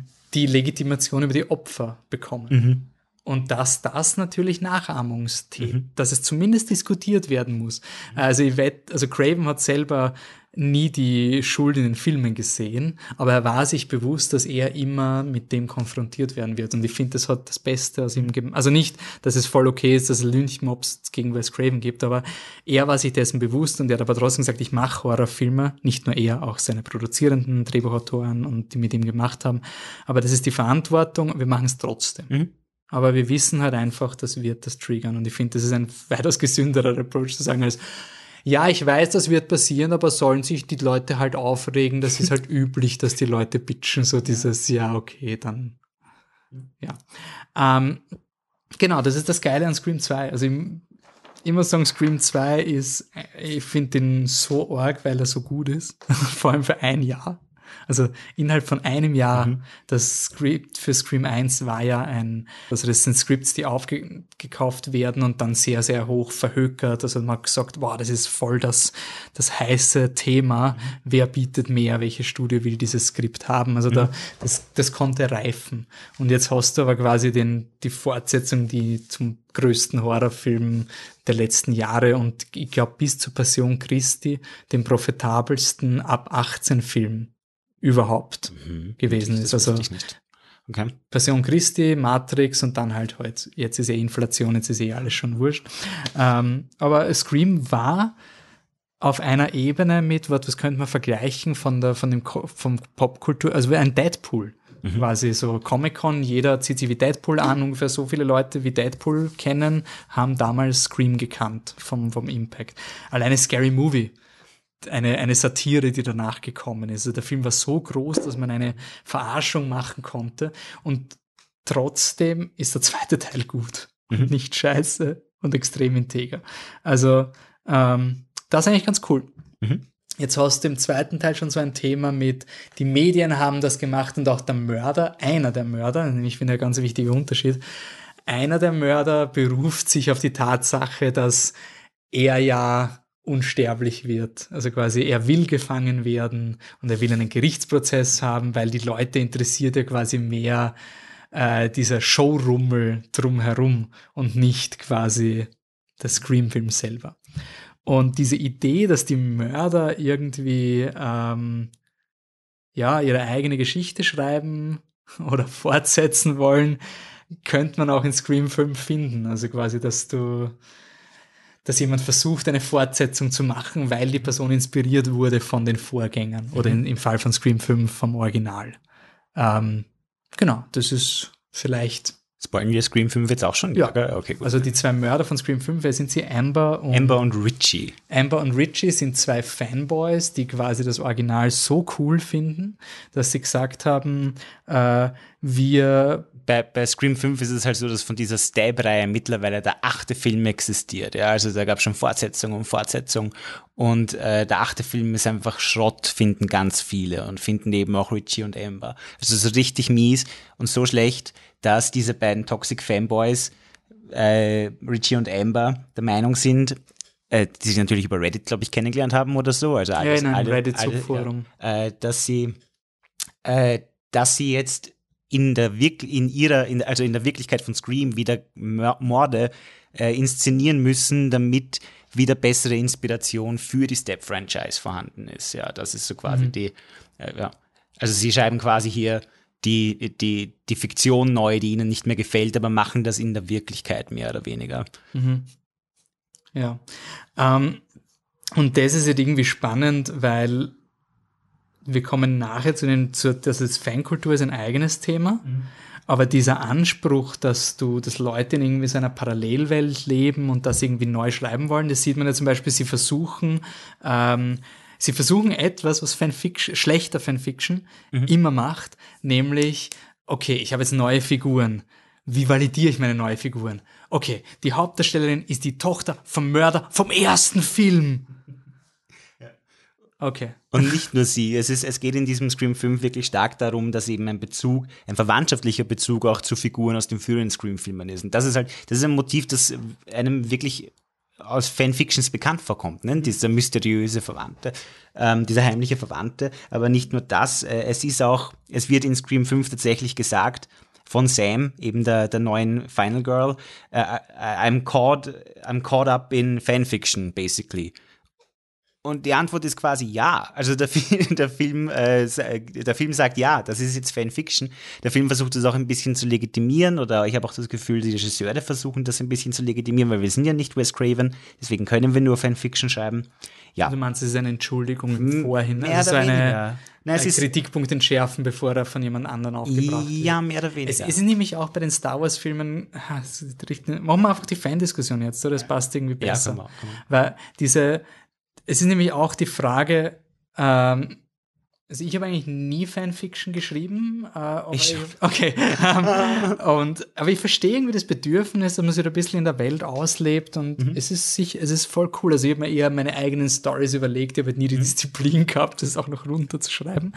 Ähm, aber was man auch zum Beispiel gesagt hat bei Star Wars Episode 7, und das ist zum Beispiel ein Film, also Scream 5 hat viel mehr mit Star Wars zu tun als mit, mhm. mit Scream mhm. an sich. Mhm.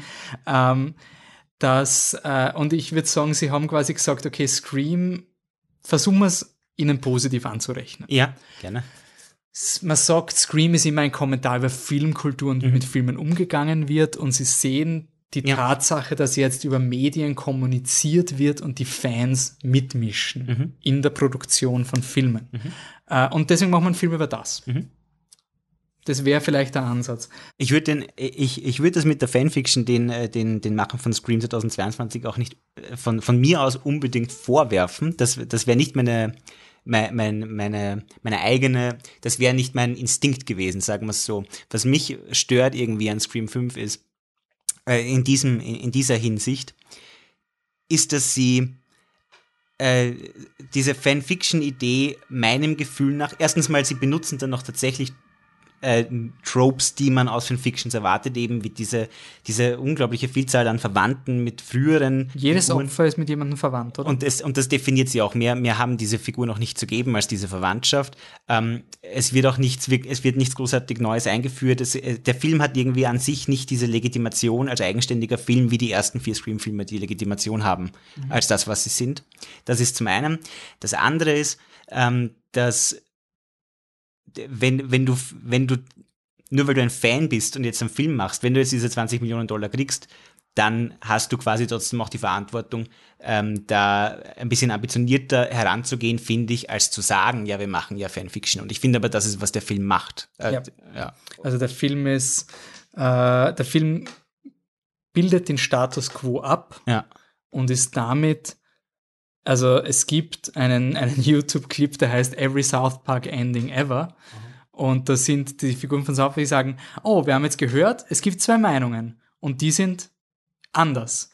Und dann gibt es viele Extreme. Aber beide haben Extreme. Und somit bin ich voll schlau, weil ich beziehe keine Partei und unterstütze damit den Status quo. Mhm. Und das ist Scream 5. Mhm. Also Scream 5 macht sich darüber lustig, dass du im Requels, also eine Fortsetzung, die de facto ein Neustart ist, mhm. weil so wie der Film beginnt, will er, dass ein neues Publikum zu mhm. Scream kommt. Also wenn der Killer sagt, was, du hast den originalen Scream nicht gesehen, mhm. dann ist es ein Signal ans Publikum, du brauchst den originalen Scream-Film nicht zu sehen. Das ist ein Reboot, dieser mhm. Film.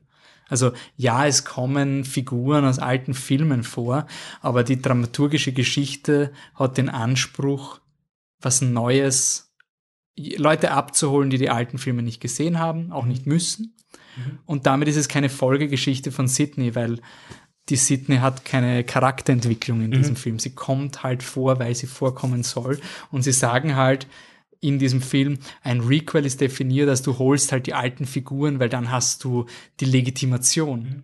Und das stimmt halt. Also wenn du Scream 5 gemacht hättest, ohne Wes Craven, ohne Kevin Williamson, und dann sagen Neff Campbell, Courtney Cox und David Arquette ab, mhm. dann hätte jeder gesagt, sorry, das ist kein Scream. Und genau das passiert halt. Ja, der, der Film, ich finde, der Film definiert nicht wirklich besonders gut, was ein Requel ist oder warum es wertvoll ist oder warum es wichtig ist, jetzt einen Scream-Film über Requels zu machen. Das kommt für mich nicht sehr deutlich rüber. Und eben gleichzeitig das, was es damit eigentlich kritisiert, dass eben diese Requels, dass sie äh, äh, einfach nur Geld einkassieren wollen und dafür die Legacy-Characters hervorzaubern und so weiter und so fort. Eben genau das macht er, wie du sagst. Mhm. Und da, damit, ja, also da ist jetzt zum Beispiel ein ziemlich großer Eklat und das ist zum Beispiel, dass die, dass Legacy Characters can die, also nach mhm. dem Motto, dass Figuren sterben können, mhm. weil sie alt sind. Mhm. Ähm, und das ist zum Beispiel sowas, dass äh, eine Figur wie Dewey, der sich eigentlich dadurch definiert hat, dass er immer stirbt. Mhm. Also äh, David, Cock, äh, David Arquettes Charakter hätte eigentlich laut Drehbuch von Scream 1 schon tot sein sollen, weil er ein Messer in den Rücken gekriegt hat. Und dann wurde beschlossen, na gut, drehen wir noch eine Szene, wo man ihn quasi auf einer Trage ist. Für den Fall, dass er gut ankommt, dann, dann überlebt er doch. Und dann haben wir gesagt, Gott sei Dank haben wir das gedreht mhm. und er wurde ein Hauptcharakter. Jetzt hat er vier Filme überlebt und jetzt wird er getötet auch explizit sagen auch die Mörder, that the movie has stakes. Mhm. Also quasi die es geht jetzt um was, es ja. geht um was, wenn sogar der Dewey sterben kann. Mhm. Und das haben wir auch schon bei unserem Game of Thrones Podcast mehrmals thematisiert, ist die falsche Lektion von Stakes. Mhm. Siehe Chucky, die Serie. Ähm, nur weil Leute das, nur wenn irgendjemand stirbt, dann ist es das Äquivalent von, ha, damit hast du nicht gerechnet. Ja, es, es, es, damit habe ich jetzt nicht gerechnet, aber ich habe auch keinen Benefit davon. Also es ist irgendwie ein bisschen polemisch gesagt, also es kann auch eine gute Überraschung sein. Aber eben sowas wie der Mord von Dewey ist genau das gleiche wie in Star Wars Episode 7 und ich finde wirklich, Scream 5 ist eine Persiflage auf Star Wars Episode mhm. 7. Du holst die alten Characters zurück, damit du halt sagst, hey, das ist eher eine echte Fortsetzung. Mhm. Die dürfen auch ein bisschen sagen, it's not like it used to be. Es sind so die, die alten, die alten Hasen, die so das alte Publikum abholen und mit diesen jungen Kids, mhm. mit ihren Pac-Man-Videospielen und so. Ähm, das willst du, und dann dadurch, dass du sie tötest, ist voll so, boah, urdramatisch, wenn ein Hauptcharakter stirbt. Es ist, Nur, ja. Es ist der Unterschied ist, und das würde ich quasi als Positivbeispiel bringen, auch wenn Star Wars das gemacht hat, der Tod von einer der wichtigsten Star Wars-Figuren in Episode 7 ist ein, ein sehr gut geplanter dramaturgischer Moment, mhm. weil es den Hauptdarsteller dieser neuen Trilogie, also einen, der hat zwei HauptdarstellerInnen in dieser Trilogie definiert. Kylo Ren ermordet seinen eigenen Vater und wird bis in den dritten Teil oder in den neunten Film brauchen, um mit dieser Szene abzuschließen. Mhm. Du kannst Legacy Characters, also Vermächtnisfiguren, ermorden, um einen gewissen Effekt zu erzeugen. Mhm. Aber Dewey wird ermordet, um zu sagen, anyone can be killed.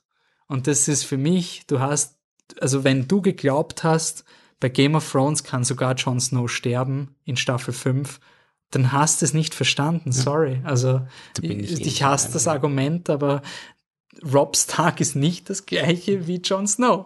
Das, das, das waren Red Herrings, also falsche Fährten. Und äh, einen Dewey zu ermorden, nur um zu zeigen, jeder kann sterben, jeder Horrorfilm in den 80er Jahren, Nancy in Nightmare on Elm Street, kam im dritten Nightmare on Elm Street zurück und wurde umgebracht. Und deswegen haben diese Leute nicht überlebt. Das war das Coole an Scream, dass man gesagt hat, Neff Campbell ist die Hauptdarstellerin. Mhm. Und es sind jetzt schon 15 Jahre vergangen und wir machen immer noch Scream 4, mhm. quasi. Sie ist alt. Die immer noch als Hauptfigur, Neff Campbell mhm. in Scream 4 wäre eine Person quasi nur von den Hollywood-Standards, die du, wo du sagst, na, die, die ist keine Haut, die trägt mhm. keinen Film. Also quasi jemanden zu töten von den alten Scream 5 mhm. ist nicht revolutionär, sondern sogar rückständig. Mhm. Also alte Leute umbringen, weil Hollywood keinen Platz für alte Leute hat. Mhm. Ja. ja. Ich meine, es kommt halt immer darauf an, wie sowas inszeniert wird. Ne? Ich hätte jetzt mit Dewey's Tod haben viele von uns gerechnet ja. und ein bisschen hätte man das, man hätte das schon machen können, aber also sowas muss dann halt auch in irgendeiner Form, also Tod muss nicht sinnvoll sein. Ich will ja nicht behaupten, dass ein Tod in einem Film immer Nein, nein, nein, bitte nicht. Darum geht es also, ja nicht, darum geht es ja gar nicht. Ähm, äh, es, es muss nur, nur in diesem Fall, im Fall von Dewey, geht es halt, wie du sagst, wirklich gegen das, was Scream cool macht. Und es zeigt irgendwie, dass sie hier, dass da wieder ein Missverständnis bei den Regisseuren oder bei den Drehbuchautoren vorlag, äh, die ein and oder ein Missverständnis, dass die halt ein völlig anderes Verständnis von Scream haben als wir, sagen wir es so. Ähm, äh, und dann geht's auch, äh, für mich geht's da auch stark. Kannst du kurz die Szene nur framen, für den Fall, dass die Leute wirklich so interessiert sind, dass sie noch immer zuhören, obwohl wir seit eineinhalb Stunden über Scream eineinhalb Stunden. Ja. Äh, Dewey's Tod findet so statt, dass er halt, ähm, es gibt eine Konfrontation mit Ghostface im Krankenhaus und Dewey schießt Ghostface nieder und die Überlebenden flüchten, aber dann kommt Dewey drauf, so eine Lektion, die er zwei Filme früher gelernt hat, halt, man muss ihm ja immer in den Kopf schießen. Dann sagt er, das ist er nicht tot. Erstens ist er nicht tot. Ähm, dann sagt er zu seinen Freundinnen und Freunden, fahrt sie schon mal vor, ich gehe jetzt allein zu Ghostface und schieße ihm mit den Kopf. Und dann geht er ganz langsam zu Ghostface und zieht seine Waffe und, und äh, ladet seine Waffe neu und dann steht er vor Ghostface und dann zielt er auf Ghostface und zielt. Er steht auf eine Distanz, die ich brauchen würde als geübter Schütze. Ja, er könnte auch tatsächlich einfach dort stehen geblieben sein. er steht halt direkt vor Ghostface und zielt auf ihn und dann will er abdrücken, aber auf einmal läutet sein Telefon. Und er schaut halt runter und will halt wissen, wer ihn anruft scheinbar. Und in dem Moment springt Ghostface, den er vorher viermal niedergeschossen hat, nur halt nicht in den Kopf auf und er sticht Dewey von beiden Seiten und schlachtet ihn ab und sagt, it's, it's an honor. Also es ist eine Ehre, dich töten zu dürfen. Ich bin der Ghostface, der dich töten darf. Ist alles super schräg. Dewey ist seit Scream 1 ein bisschen der Botscherte, ein bisschen der Dümmliche, aber er darf nicht sterben, weil er dumm und botschert ist. Das, das ist nicht, wir haben fünf Filme Character Development mit ihm gemacht. Dass er jetzt stirbt aufgrund seiner eigenen eigenen Blödheit ist einfach nicht, also es fühlt sich, das fühlt sich schlecht an. Ähm, äh, drumherum fühlen, für mich fühlen sich auch viele, viele Details drumherum schlecht an. Äh, nur ein Beispiel, ähm, gleich danach kommt eine Szene, wo ein, eine Leiche, eine Leiche aus dem Krankenhaus gerollt wird und Gail kommt angelaufen und schreit, no, Dewey. Äh, Gail ist seine Ex-Frau in, in, in diesem Moment. Und es ist aber in dieser Szene davor noch jemand gestorben, ein anderer Polizist. Und mein Scream-informierter äh, Geist hat natürlich sofort gedacht, aha, diese eine Leiche ist der andere Polizist. Und der Dewey kommt jetzt gleich lebendig raus und das ist schon wieder passiert. Nein, der Polizist, der andere, ist einfach vergessen worden, dass der existiert und diese eine Leiche ist tatsächlich Ich, Dewey. ich würde es ihnen sogar zutrauen, dass sie gesagt haben, wenn wir zwei Leichensäcke zeigen, verwirrt das das Publikum. Ja, Also möglicherweise. Ganz, also ich glaube wirklich so, ein, Möglicherweise, ja. dass so, wir wollen den emotionalen Impact von Ja. dem Dewey und nur nicht Dewey, ja. verwirrende Information schaffen. ja. Das ist halt komplett schief gegangen. Und ja, Und ich habe auch gelesen, also die, die Idee war auch, dass man dem Dewey durch diesen Random-Tod eine gewisse Tragik verschafft, weil das ist Gail Weathers, seine Ex-Frau, Mhm. die ihn anruft, die noch immer etwas für ihn empfindet und quasi einfach nur wissen will, ob es ihm gut geht. Und das ist aber dann für mich so eine sadistische Mhm. Ja, voll, das ist Tragik. sadistisch, ja, das also für mich ist das alles sehr zynisch, es ist einfach Ja. zynisch und edgy. ja. Also es ist so, boah, und das ist voll dramatisch, weil die Gail, die wollte ihm helfen und dadurch hat sie ihn umgebracht. Und was ist jetzt die Lektion, Mhm. Die ich dadurch Ja, das ist nehme? Also, dass Empathie und Zuneigung bestraft wird. Ist vielleicht ein bisschen übertrieben, aber wenn die Regisseure das auch so staten, dass es diese tragische Ironie ist, dass Mhm. durch ihre Liebe Dewey abgelenkt wurde, dann frage ich halt schon, warum hast du die Szene Ja. so gemacht? Ja. Also ich hätte, glaube ich, die Szene nicht so schlimm gefunden, wenn es ein bisschen so ein er, er, er rauft mit Ghostface und schreit, rennst zum, Mhm. Zum Lift. Oder, Oder wenn er tatsächlich im, im Sterben jemanden gerettet hätte oder um, weil die waren ja schon in Sicherheit für den Moment. ja. Und das Statement quasi Tod sollen keinen Sinn machen. Das ist natürlich immer, da kommen wir wieder auf den, den Punkt zurück, Horror ist eine Metapher. Ja. Also quasi, wenn wir sagen, der Tod soll Sinn machen, dann ist es genauso wie Sidney nicht eine Waffe im echten Leben kauft, quasi.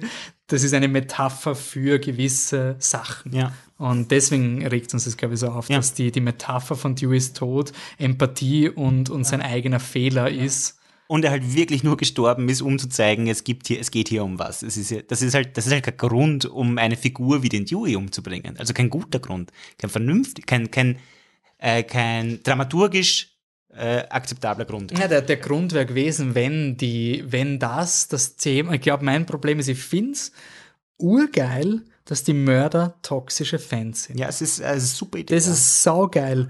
Das Stab 8 wurde von Ryan Johnson anscheinend Regie geführt. Ähm, also sie sagen The Knives Out Guy. Und quasi alle Fans hassen den Film Stab 8, außer die eine, die keine Ahnung von Horrorfilmen hat. Also man zeigt noch mehr, was der die, die echten Leute kennen. sie. Also ich finde diese Idee mit, äh, mit Toxic Fandom super. Das, das, das ist nicht mein Problem. Also mein Problem ist nur für Leute, die den Podcast hören. Mein Problem ist nicht, dass ich jetzt sage, oh, jemand verarscht mich, weil ich als Jedi quasi scheiße finde. Ich finde als Jedi immer noch scheiße. Ich finde es immer nicht legitim, dass, also ich finde es gut, dass man Fans einfach mal sagt, hey Leute, das ist ein fucking Film. Das ist unpackbar lächerlich. Das heißt nicht, dass es nicht valide ist, sich mal aufzuregen, richtig enttäuscht zu sein über Star Wars Episode 8 oder über Scream. Das ist, das ist alles legitim. Aber die, Rechtfertigung daraus abzuleiten, dass du das Privileg hast, bedient zu werden, das ist das, wo Fandom auf jeden Fall verarscht gehört. In dem Moment, wo du als Fan glaubst, ich muss, ich bin ein Fan. And Fanservice means fans have to be served. Sobald du in dem Ding bist oder sobald du äh, sagst, Fankultur, die verstehen das echt dann wird's toxisch. Und ich finde, was das Problem ist an dem, dem Film, ist, dass er dieses Thema von den toxischen Fans nicht im Film hat. Also ähm, ich krieg nichts vom Stab-Fandom mit. Und ein Thema, was ich besonders, wenn man schon das Ryan Johnson-Argument nimmt, äh, Star Wars The Last Jedi, dieser Negativ-Hype wurde extrem befeuert von rechten Trollen. Und das hat nichts mehr mit Filmkultur zu tun. Ich habe das gemerkt, ich habe quasi ein Anti-Last Jedi-Video nach dem anderen gesch geschaut, so ganz objektive Analysen und du denkst, ja, ja, stimmt, die zeigen das objektiv, warum der Film scheiße ist. Und irgendwann schaust du den Video und denkst dir, was ist das für eine rassistisch-sexistische Scheiße, die ich da gerade, also du, du triffst es da quasi ab. Und ich hätte diesen Aspekt sehr spannend gefunden, dass man sagt, diese toxischen Fans sind ideale Kandidaten, um bewaffnet zu werden von jemand anderem.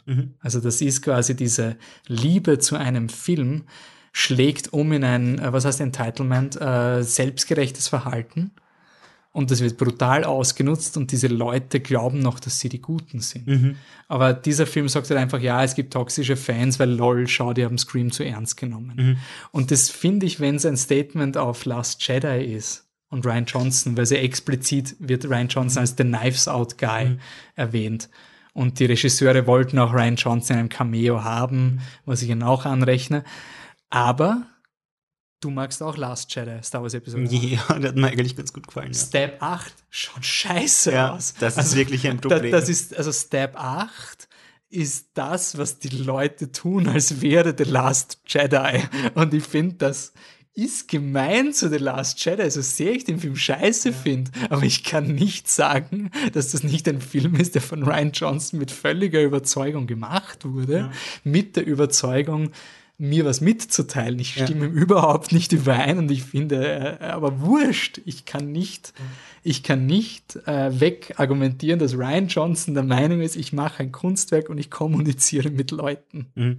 Er hat mich nicht erreicht. Aber Step 8, finde ich, ist. Step 8 sieht man eben ein paar Ausschnitte im in Scream 5 und man sieht halt, dass mehrere Ghostfaces, ich glaube mehrere mit so einer Metallmaske, also einer neuen Maske, mit einem Flammenwerfer Leute töten und es schaut einfach alles sehr billig und sehr übertrieben und überhaupt nicht nach Scream bzw. Step aus.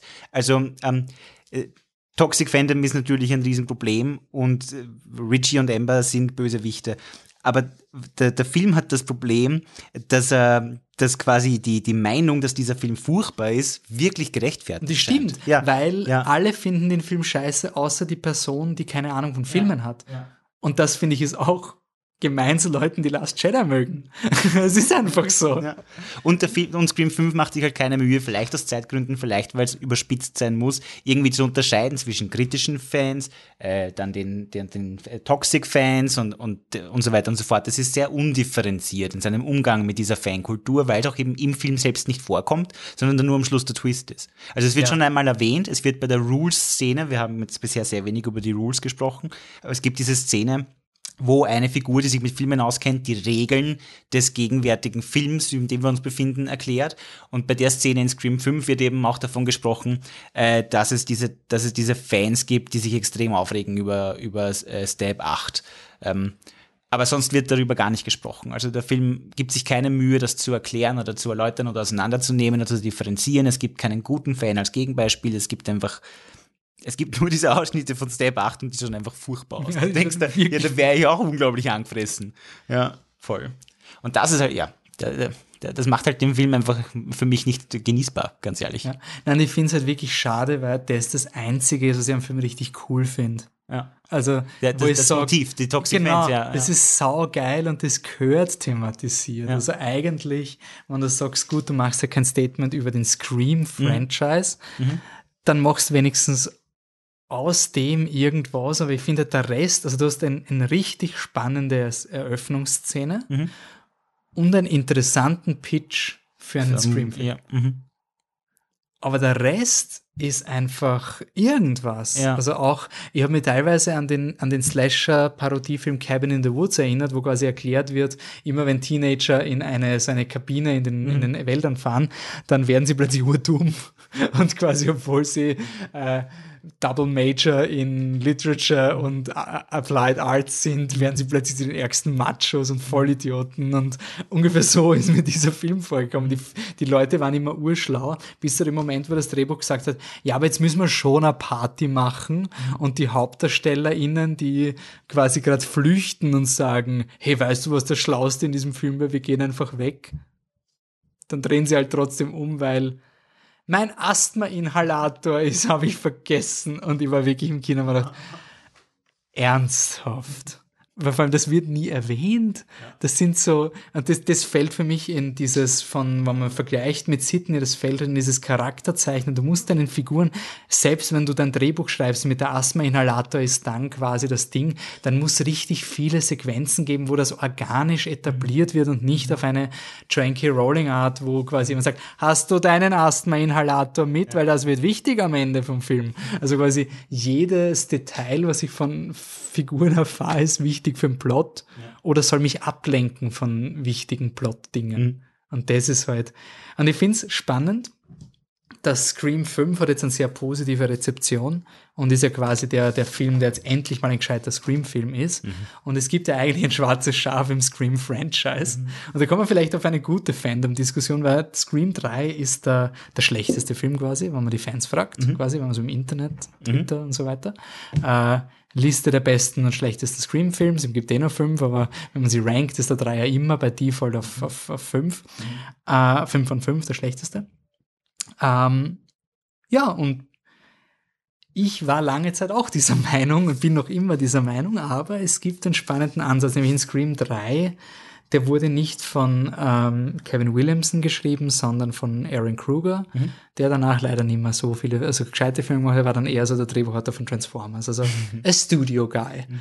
Und äh, die Produktionsgeschichte von Scream 3 war ganz, ganz problematisch, deswegen gab es auch teilweise kein Drehbuch, deswegen wurden Szenen on the fly geschrieben. Und es hat auch sehr viel mit dem, mit der toxischen Produktion der, der Weinsteins zu tun. Äh, Robert und Harvey Weinstein sind die Personen, die Scream gemacht haben. Ähm, also quasi ein Produktionsstudio-mäßig. Und jetzt kommen wir zu der, dem Damokles, also nicht dem, dem, dem Ding, das er über diesen Podcast steht, was auch ein Grund war, warum du lange Zeit gesagt hast, du willst eigentlich keinen Scream-Podcast machen, weil die, diese Weinstein-Kontroverse halt einfach immer mit Scream verknüpft ist.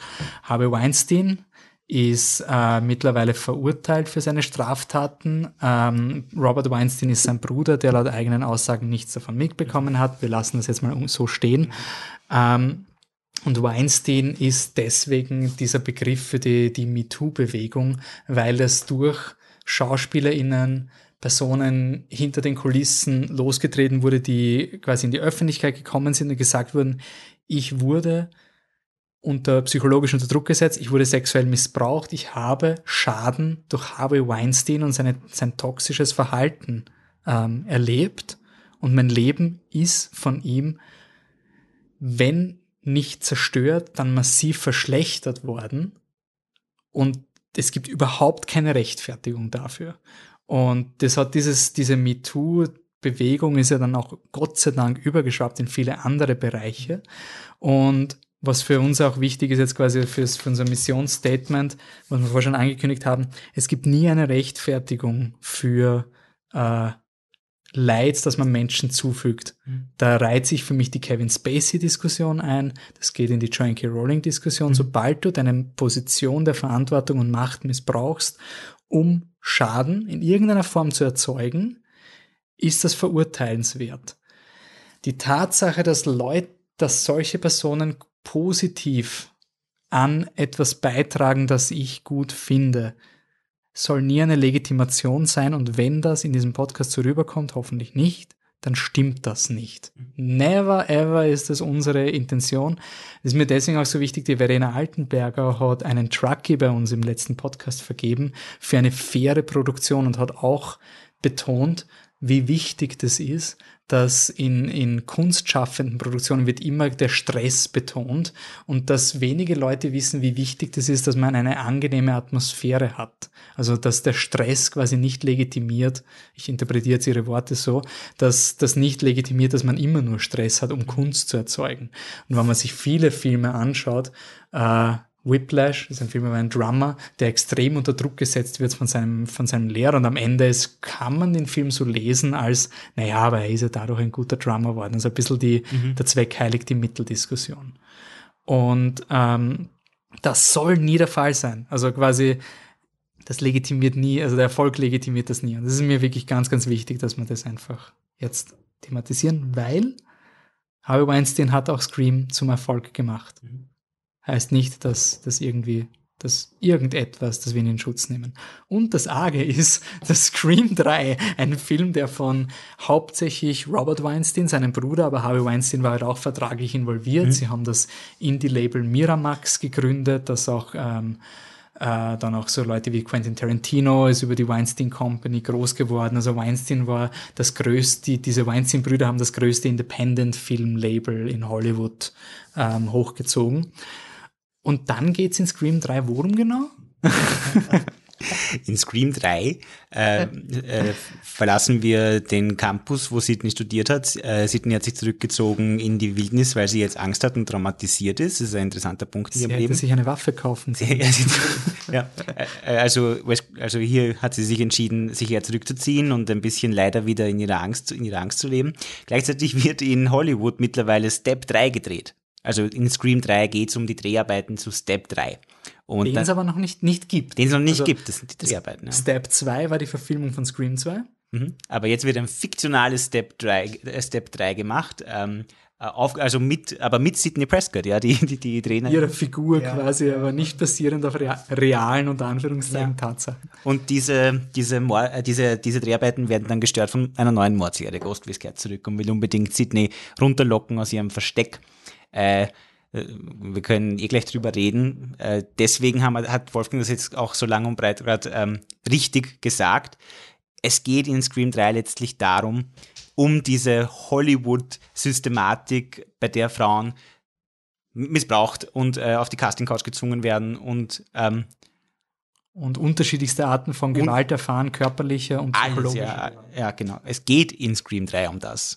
Harvey Weinstein hat das absigniert. Das, Ja, irgendwo es steht ist- sicher seine Unterschrift in diesem Film. Und inwiefern geht es um das? Also quasi natürlich spielst in Hollywood. ja, Aber viele Filme spielen in Hollywood. wir sind in Hollywood, aber ähm, ein- einer der Hauptverdächtigen in dem Film ist John Milton, ein riesengroßer, wichtiger Produktionskerl. äh, Von, und dann kommt man drauf im Zuge des Films eben, der hat Sidneys Mutter, die dort eine Zeit lang Schauspielerin war, so schlecht behandelt.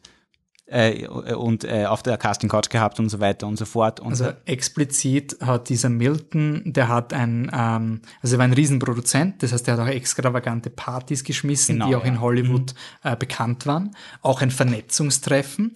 Und ähm, er wieselt sich extrem aus der Verantwortung. Ja. Milton Ja. wird damit konfrontiert, weil er everybody knows what was there und quasi, das war halt eine Möglichkeit, damit halt Starlets Produzenten kennengelernt haben.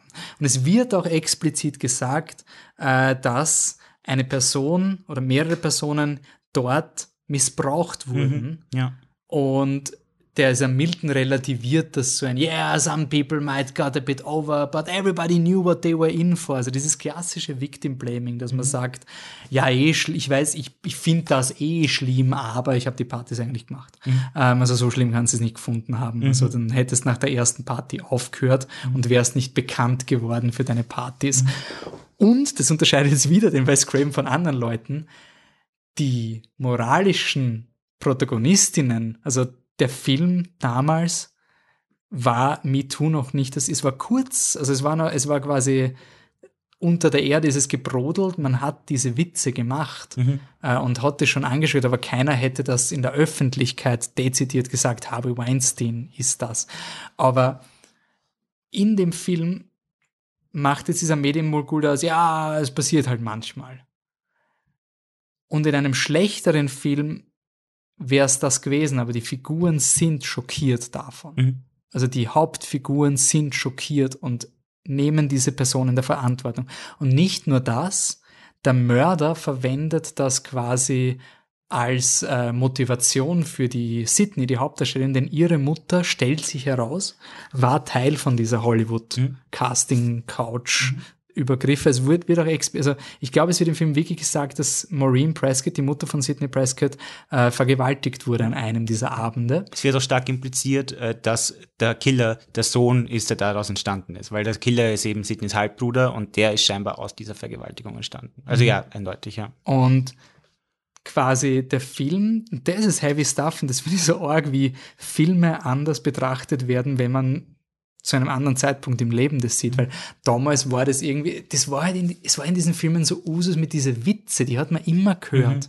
Es gibt auch Figuren in Scream 3, die sagen, ich habe mit diesem Schwein Milton geschlafen, um die Rolle zu bekommen. Das ist irgendwie so Usud, haha. Und dann gibt's die Candy, the dumb blonde bitch, die von der Sarah gespielt wird, die auch vollbusig ist und quasi, also der Film hat eine gewisse Fakeness, weil er in Hollywood spielt. Genau. Also alle Figuren sind, und ich glaube, das macht Scream 3 so schwer zugänglich, weil alle Figuren sind so fake, Ja. weil das natürlich diese, das sind alles keine echten Menschen mehr, sondern Leute, die Ellbogentaktik versuchen, die Rollen zu kriegen. Alle sind bildhübsch im Vergleich zu vielen anderen Scream-Filmen. Also quasi, es sind immer fesche Menschen in Hollywood-Filmen, aber hier werden, wird das Hauptaugenmerk auch noch im Make-up drauf gelegt, dass sie sehr sexy sich geben.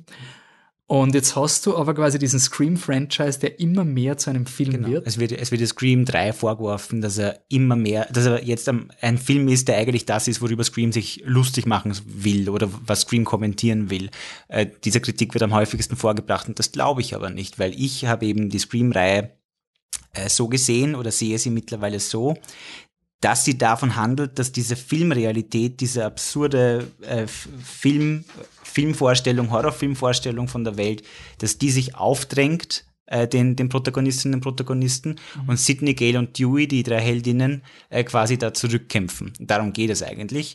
Und wenn jetzt in Scream 3 wir an einem Punkt sind, wo Sidney traumatisiert sich zurückziehen musste, während Stab 3 gedreht wird, basierend auf ihrer Geschichte, obwohl ihr noch nicht einmal eine, eine dritte Mordserie, also es ist so oder so schlimm, aber ihr ist noch nicht einmal eine dritte Mordreihe widerfahren, ähm, aus der man einen neuen Film machen könnte. Das heißt, ihre Lebensgeschichte wird jetzt fiktional weitergesponnen und dann befinden wir uns auch noch in Hollywood, wo all diese Träume und Fiktionen entstehen. Dann ist es klar, dass irgendwie der ganze Film so einen Modus hat, dass er wirkt, als wären wir jetzt in so einem Horrorfilm wie ihn die Mörder im ersten Scream eigentlich machen wollten. Das war ihr Ziel, ihr erklärtes Ziel. Sie wollten quasi einen Horrorfilm in der echten, im echten Leben machen. Und das passiert jetzt immer mehr und mehr. Und Scream 3 schaut deswegen so arg aus. Also so, so. Und es ist ja auch, es gibt eine Interpretation, die, äh, nur dass wir die Quellen noch sagen, in Scream, Decon Scream Deconstructed ist es eine der Thesen, dass auch zum Beispiel die, die Mörder im ersten Film, die haben nämlich die Gegenmeinung von dir, die sind der Meinung, dass die Sydney immer schon das Main-Opfer war. Äh, und denen, die Interpretation in diesem Buch ist, äh, der Mörder zwingt Sydney in diese Final Girl-Rolle, aber weil er mit ihr schlaft, wenn das Leben ein Film ist und sie wollen einen Film drehen, dann muss sie sterben, dann wird sie entwaffnet durch den Sex quasi. Und Sidney sagt, auch durch das Penetrieren vom Finger, was wir schon vorher, nein, der Film ist schwächer als die Realität. Der Mörder wird getötet, indem ein Fernseher auf ihn draufgeworfen wird, was nicht in der deutschen DVD-Version war. Ich habe jahrelang nicht diesen Kill gekannt. Echt? Okay. Und dann habe ich das erste Mal immer gedacht, so, die Leute reden immer von uh, unrated, du musst die unrated Screen-Version, ich denke mal, das sind vielleicht 20 Sekunden mehr, was kann denn da passieren? Und dann ist diese eine 20 Sekunden so, ja, also Mörder mit mit Fernseher erschlagen ist schon ziemlich geil. Ähm, und jetzt ist quasi im dritten Teil nicht nur, dass alles schon unrealistisch ist, der Mörder ist der Regisseur. Also der Milton dreht seinen eigenen Film. Nein, nicht der Milton, das, das, das Also der, der, Roman, der Roman, ja. äh, Roman, der Regisseur, ist nicht nur Regisseur quasi von, Von Step Step 3, 3, sondern, er, er schreibt im Film wortwörtlich das Drehbuch nach und es passiert auch so, wie er das Drehbuch schreibt. Also die Leute kriegen das Skript neu gefaxt. Äh, in dem Moment, wo er beschließt, den Film umzuschreiben, ändern sich die Namen und quasi Step 3 wird jetzt quasi die Realität. Also es wird halt wirklich so verworren, es endet in einem äh, Schloss mit Geheimgängen und in diesem geheimen Raum, wo der, äh, wo der Roman eben versucht, die Sitten in eine ganz große Rolle reinzuzwängen. Und gleichzeitig ist die Message, dass also so sehe ich das jetzt Scream 3 nach diesem Rewatch, diese, dieses grausame Hollywood-System, das Profit macht mit Horrorfilmen und das Menschenleben ruiniert, wie man in der, in der Version von Harvey Weinstein auch faktisch sieht. Ja. Das hat auch die Mutter von äh, Sidney Prescott ruiniert, Mhm. weil sie dann die Schlampe war quasi. Sie wurde als das abgestempelt und das ist aber auch ein sauspannender Ding, weil es wäre natürlich, es ist nicht nur Hollywood schuld, es passt zur Scream-Saga, weil wenn Woodsboro nicht so scheiße zu sexuell offenen Frauen gewesen wäre, dann wäre das auch nicht so schlimm gewesen. Quasi. Also es ist nicht nur Hollywood schuld, aber auf eine Art ist die Wurzel des Bösen gekoppelt an diese Hollywood-Produzierenden. Und ich habe lange Zeit und viele Fans haben das Problem gehabt, boah, Scream 3 schreibt jetzt den Mord um. Wir haben einen neuen Mörder. Der originale Scream-Killer war nicht Billy, sondern Roman. Roman, der Halbbruder. Der Halbbruder ist ja auch Fanfiction. Es klingt wie Scream 5. Es, es ne? ist Das ist der genau. Und auch, dass er Sydney in diese Rolle zwängen will, dass sie die Mörderin ist. Er will ja am Ende, Mhm. dass, dass man glaubt, Sydney hat einen Rachemord. An den Milton. Ja. Und damit hätte er auch seinen Film, den er drehen könnte, mit Sydney als Mörderin. Also Mhm. er, er liefert sich wie die Mörder in Scream 5 sein eigenes Drehbuch. Ähm, dadurch quasi, das ist irgendwie sein Wunsch, den er sich, den er sich erfüllen will. Und die, die Heldin Sydney muss halt quasi das verhindern. Aber das Problem ist jetzt, haben wir Roman entmächtigt damit ähm, Billy und Stu aus dem ersten Film, weil er der geheime Drahtzieher ist. Und das ist etwas, was in Telenovelas immer passiert, quasi so, oh, ich bin im Hintergrund gestanden. Und ich muss auch sagen, mir hat's auch nicht gefallen. Bis zu dem Moment, wo ich sage, na, aber die Aussage mit diesem Hollywood-Ding, da- das ist ein so ein schöner Zirkelschluss. Das ist einfach die Schlange, die sich selbst auffrisst, quasi Scream erzeugt Profit und in Hollywood und das ist das System, das das alles am Laufen hält und alle sind mitschuld. Wir, die schauen, die Produzierenden und das Dorf Woodsboro. Es gibt quasi keine, Es ist, also ich kein habe Sündenbock. ich hab so ein bisschen verstanden, äh, dass eben, mich hat es nicht gestört oder mich, mich, mich hat es nie gestört, am Anfang einfach intuitiv nicht, aber mittlerweile überhaupt nicht mehr, weil ich es eben wirklich auch so ein bisschen sehe, dass äh, Maureen quasi geflohen ist aus diesem Hollywood Life, logischerweise, und völlig trauma traumatisiert und gestört, ein bisschen halt. Ähm, und Schwierigkeiten hatte damit, aber gehofft hat, sie hat es hinter sich und damit ist es okay. Und dann ist quasi, Roman hat sie ja gefunden. Roman hatte seine Mutter gesucht, weil sie hatte den Sohn weggegeben, der, der bei, diesen Verge bei dieser Vergewaltigung entstanden ist. Roman hat sie gesucht, hat sie gefunden und das ist schon so ein bisschen, äh, ist zu dem Zeitpunkt schon Director, also Regisseur. Und das ist schon so ein bisschen, Hollywood hat sie wieder eingeholt und Hollywood hat dann äh, Billy und Stu eben auf sie angesetzt. Also Hollywood jetzt in, durch, die, durch, die, durch den Akteur Roman. Also ähm, es macht einfach Sinn. Es ist jetzt nicht irgendwie ein aus dem Hut zaubern von, äh, von irgendeinem heimlichen Verwandten, wie bei, äh, wie bei Sam und Billy Loomis. Und es hat äh, ähm, thematischen Sinn. Es hat ein thematisches schönes Ende, als äh, Sidney und der Halbbruder Hand halten, während er stirbt, weil es halt auch einfach zeigt, wir sind beide Opfer von dem, es ist alles zurückzuführen auf das und wir sind beide ein Ergebnis von dem. Und sorry, ich habe gewonnen und natürlich habe ich gewonnen, weil ich äh, habe mich davon nicht komplett verderben lassen, Ja. sondern ich versuche jetzt rechtschaffen mein Leben zu leben. Deswegen habe ich gewonnen und du verloren. Und ich finde, die, die Beziehung, das hat mir als Kind, also Kind, ich glaube, ich habe den Film mit elf Jahren geschaut, ungefähr, weil mit zehn habe ich ihn nicht schauen dürfen und dann habe ich ihn auf VHS gekriegt quasi. Ich war nämlich überzeugt, wenn ich beim Cineplex sag, wenn ich hing, also damals nicht Cineplex, sondern Cinenova, ähm, wenn ich da hingehe und denen sag, ich weiß ja, dass der Billy und der Stu die Mörder aus dem ersten Film sind, dann müssen sie mich reinlassen, weil dann wissen sie, ich habe eh schon Scream gesehen. Ergo kann nichts Schlimmeres passieren. Das war meine Überzeugung. Schöne- schöne ich habe nicht schauen dürfen.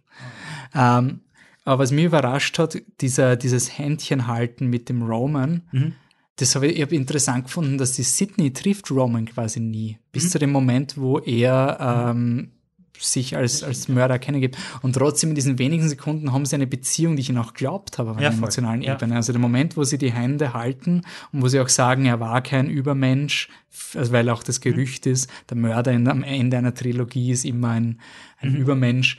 Ähm, das habe ich dem Film irgendwie abgekauft. Das habe ich damals auch schon irgendwie komisch gefunden, dass das geht. Äh, ich habe es als Teenager urepisch gefunden, natürlich, dass der quasi goes back to the beginning und am, am Ende ist er der wichtigste Mörder, weil er für alles verantwortlich ist. Also mir hat das quasi als Teenager voll taugt, weil der Scream 3 ist der beste Film, weil er der neueste ist. Okay. ist der lauteste und explosivste Film. Da hat ein Haus explodiert. Ist in Scream 1 ein Haus explodiert? Nein. Das ist gerade mal ein Haus gewesen. Im Scream 3 gibt es mehrere Häuser und die explodieren. Also besser als Scream 3 kann es quasi gar nicht werden. Also es hat quasi das bei mir voll bedient. Ich finde halt, wenn man, wenn man das so interpretiert, dass Roman jetzt der wichtigste Mörder ist und der Drahtzieher, da fällt man halt ein bisschen auf das drauf rein, was, wa- was es zu sein scheint, ohne dass es das wirklich ist. Weil Roman hat nicht gesagt, zieht euch eine Ghostface-Maske an und startet jetzt ein Killing Spree. Roman hat wirklich nur im Billy angestachelt, indem er ihm zeigt hat, hey, dein Papa hat mit dieser Frau geschlafen, deswegen ist deine Mama weg. Und Billy war einfach, Billy ist ein, das ist auch ein wichtiges Element in Scream, das wir noch gar nicht erwähnt haben. Billy und Stu haben zwar so halb irgendwie vielleicht Motive, aber in Wirklichkeit nichts. Und sie sind einfach gestört. Sie sind einfach wirklich gestört und wollen töten. Und das ist, was das Roman nur angekitzelt hat. Ja. Ne, und dazu, was, was, was finde ich halt auch noch ist, äh, die MörderInnen in Scream sind meistens gescheiterte Persönlichkeiten, die massive Probleme haben. Und ich finde diese Diskussion, wer der erste Mörder ist, das ist wieder so ein Glorifizieren ja. von, es sind alles Psychos. Ja. Es ist völlig egal, da geht es nicht darum, aber woher kommt's von diesem Ranking, wer der coolste Mörder ist. Und der Roman, Billy, all diese Figuren, vor allem die Männer, waren immer neidig auf Sidney. Ja, voll. Also quasi, es ist immer quasi, und es ist so interessant, dass Roman diese Opferrolle hat, die Sidney quasi als Frau gesellschaftlich gesehen, wie ihre Mutter stigmatisiert überhaupt nicht akzeptiert. Sidney sagt eigentlich auch ihr Buch, was sie schreibt, im vierten F- Film handelt nicht von Ghostface, sondern von ihr, wie sie out of darkness gekommen ist. Damals hat sie noch nicht gewusst, dass sie eine Pistole braucht. Ähm, aber Roman ist ein absolut self-entitled, toxischer Typ, der eh alles hat. Er ist eh Pro Regisseur von einem Hollywood-Film. Und trotzdem ist er so, ah, ich bin so arm und so. und so. Natürlich, ich meine, das soll es nicht runterspielen, äh, dass das sicher schrecklich ist, von seiner Mutter Frage, verstoßen ja. zu werden. Aber er nimmt es halt quasi aus dieser Definition von, das habe ich jemand, ich, jemand wollte mir das nicht geben, deswegen füge ich der Person Schaden zu. Mhm. Das ist einfach, ja, absolut scheiße. Ja. es ist halt eigentlich eh alles, was in Scream 5 gemacht wurde, ist in Scream 3 schon gemacht worden. Und viel besser. und äh, es ist auch viel, was in Scream 5 gemacht wurde, auch um in Scream 4 gemacht worden. Sind wir jetzt schon. Ja, ich glaube, wir sind bei Scream, weil ich Ja. glaube, wir, wir haben Scream 5 beendet eigentlich seit langem. Ja, stimmt. Weil jetzt ist eigentlich nur mehr die Diskussion von dem eigentlichen Scream 5, nämlich Scream 4. Ja. Und wie man ein verantwortliches Sequel macht, das nur entstanden ist wegen Geld. Also du hast jetzt eigentlich Scream 1 bis 3. Du sagst, wir machen eine Trilogie und äh, das wird ja auch in Scream 3 so gesagt. Das ist das definitive Ende von der Scream-Saga quasi. Sidney Prescott findet Frieden, Mhm. dass der Film endet und da outet sich Wes Craven wieder als der Softie, der er hoffentlich war, mit einer offenen Tür und sie Ja. geht Fernseh schauen. Die Tür geht auf und sie will sie zumachen. Sie- und sie dann, nein, ich lasse sie offen. Genau, und sie hat den ganzen Film hat sie sich eingesperrt. Und was auch so cool ist, was diese ganzen Scream-Filme durchzieht, ähm, selbst wenn Sidney Prescott sich versteckt, was macht sie? Frauenberatung. Sie ist nicht weg. Und das ist urstark. Also anonyme sie, Frauenberatung übers Telefon, obwohl Genau. das Telefon das Instrument ist, mit dem sie vorher terrorisiert wurde. Sie, Sie benutzt jetzt das, das- Telefon, um anderen Frauen zu helfen. Ja, es ist, also sie ist wirklich immer eine so tolle Persönlichkeit. Und jetzt hast du aber eigentlich eine abgeschlossene Geschichte. Wir haben auch das mit diesem Hollywood-Effekt quasi. Man könnte Scream erzählen als die Trilogie, wo Hollywood versucht, unser Leben umzuschreiben. Und im letzten Moment schaffen es unsere Heldinnen, das zu verhindern. Und jetzt kommt Scream 4 und das war ungefähr, wenn man es zeitlich verortet, die noch nicht Requel, sondern Reboot-Kultur. Damals war ganz groß J.J. Abrams Star Trek, also wir machen Star Trek jung und sexy quasi. Und ähm, es war aber ein definitiver Neustart. Die junge Generation kommt jetzt. Und es war quasi, und dann hat es Nightmare on Elm Street gegeben mit einem neuen Freddy Krüger, gespielt von Jackie Earl Haley, super Schauspieler, scheiß Film. Ähm, Freitag der 13. produziert von Michael Bay, scheiß Film. Ähm, alle Filme wurden remade, aber ohne eine Zahl davor, sondern einfach Freitag der 13. This time for real quasi. Nur jung und super sexy. Und jetzt ist noch die Frage, wann macht Scream? Wann macht Scream? Wann kommt ein Scream? Scream wird auch neu und super sexy. Und wenn ihr wissen wollt, so Scream ist super sexy wäre, dann schaut die MTV-Show. Ah, über Das, die reden das doch nicht. hätte ja. Scream 4 sein können. Ja, das stimmt, ja. Und jetzt ist quasi etwas, Kevin Williamson, der Drehbuchautor, hatte Scream 3 nicht Regie geführt und sein originaler Pitch wäre für Scream 3 gewesen, zurück nach Woodsboro. Ähm, und die nächste Generation, die da mit dem aufgewachsen ist, äh, wie die damit umgeht in diesem Dorf, Stadt. Amerika ist alles, was quasi Stadt ist, wirkt wie ein Dorf. ähm, und Scream 4 bedient sich dessen, nämlich wir kommen zurück nach Woodsboro. Ähm, es gibt eine neue Generation an SchülerInnen, allen voran Emma Roberts. Als Sydneys Cousine. Sydneys Cousine Jill Roberts. Jill oder? Sie Roberts, heißt ja. sogar Roberts im Nachnamen. Ähm, die quasi die neue Sydney ist und auch medial sehr gehypt wurde. Emma Mhm. Roberts ist, glaube ich, eine sehr erfolgreiche Influencerin gewesen und ist, sie- also sie, ist, sie hat eine Marke gehabt. Also sie ist halt diese Julia Roberts, Eine äh, Nichte, Nichte? Nichte von Julia Roberts, ja. und hat, man kannte sie schon, aber nicht so als, als super Schauspielerin, sondern halt, hey, die hat voll die Brand und die ist der Junge und so weiter. Sie war schon noch Schauspielerin, mehr so von Teenie-Filmen damals noch. Genau, aber es war halt irgendwie, sie hat auch nebenbei und so, und das war, es war so von der Produktionsding, macht voll Sinn.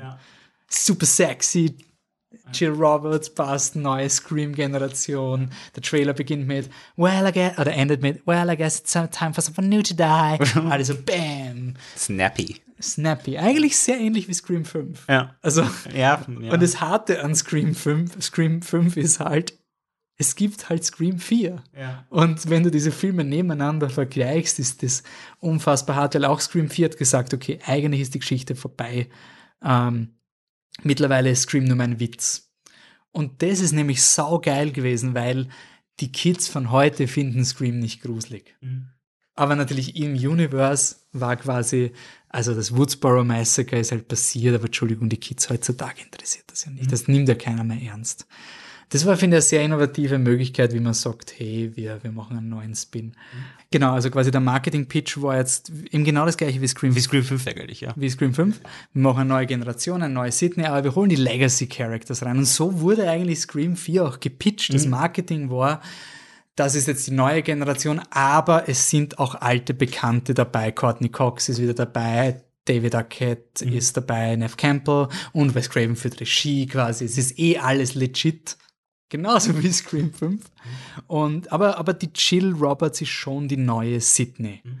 Und dann gibt es einen neuen Ghostface, der sagt, ah, jetzt ist er quasi der noch ärgere Ghostface für eine neue Generation in der Regelszene, wo die Regeln etabliert werden, sagen auch die Kids, ja, die Kills have to be way more extreme. Es ist ja quasi 2.0 und Internet 4.0 und so weiter.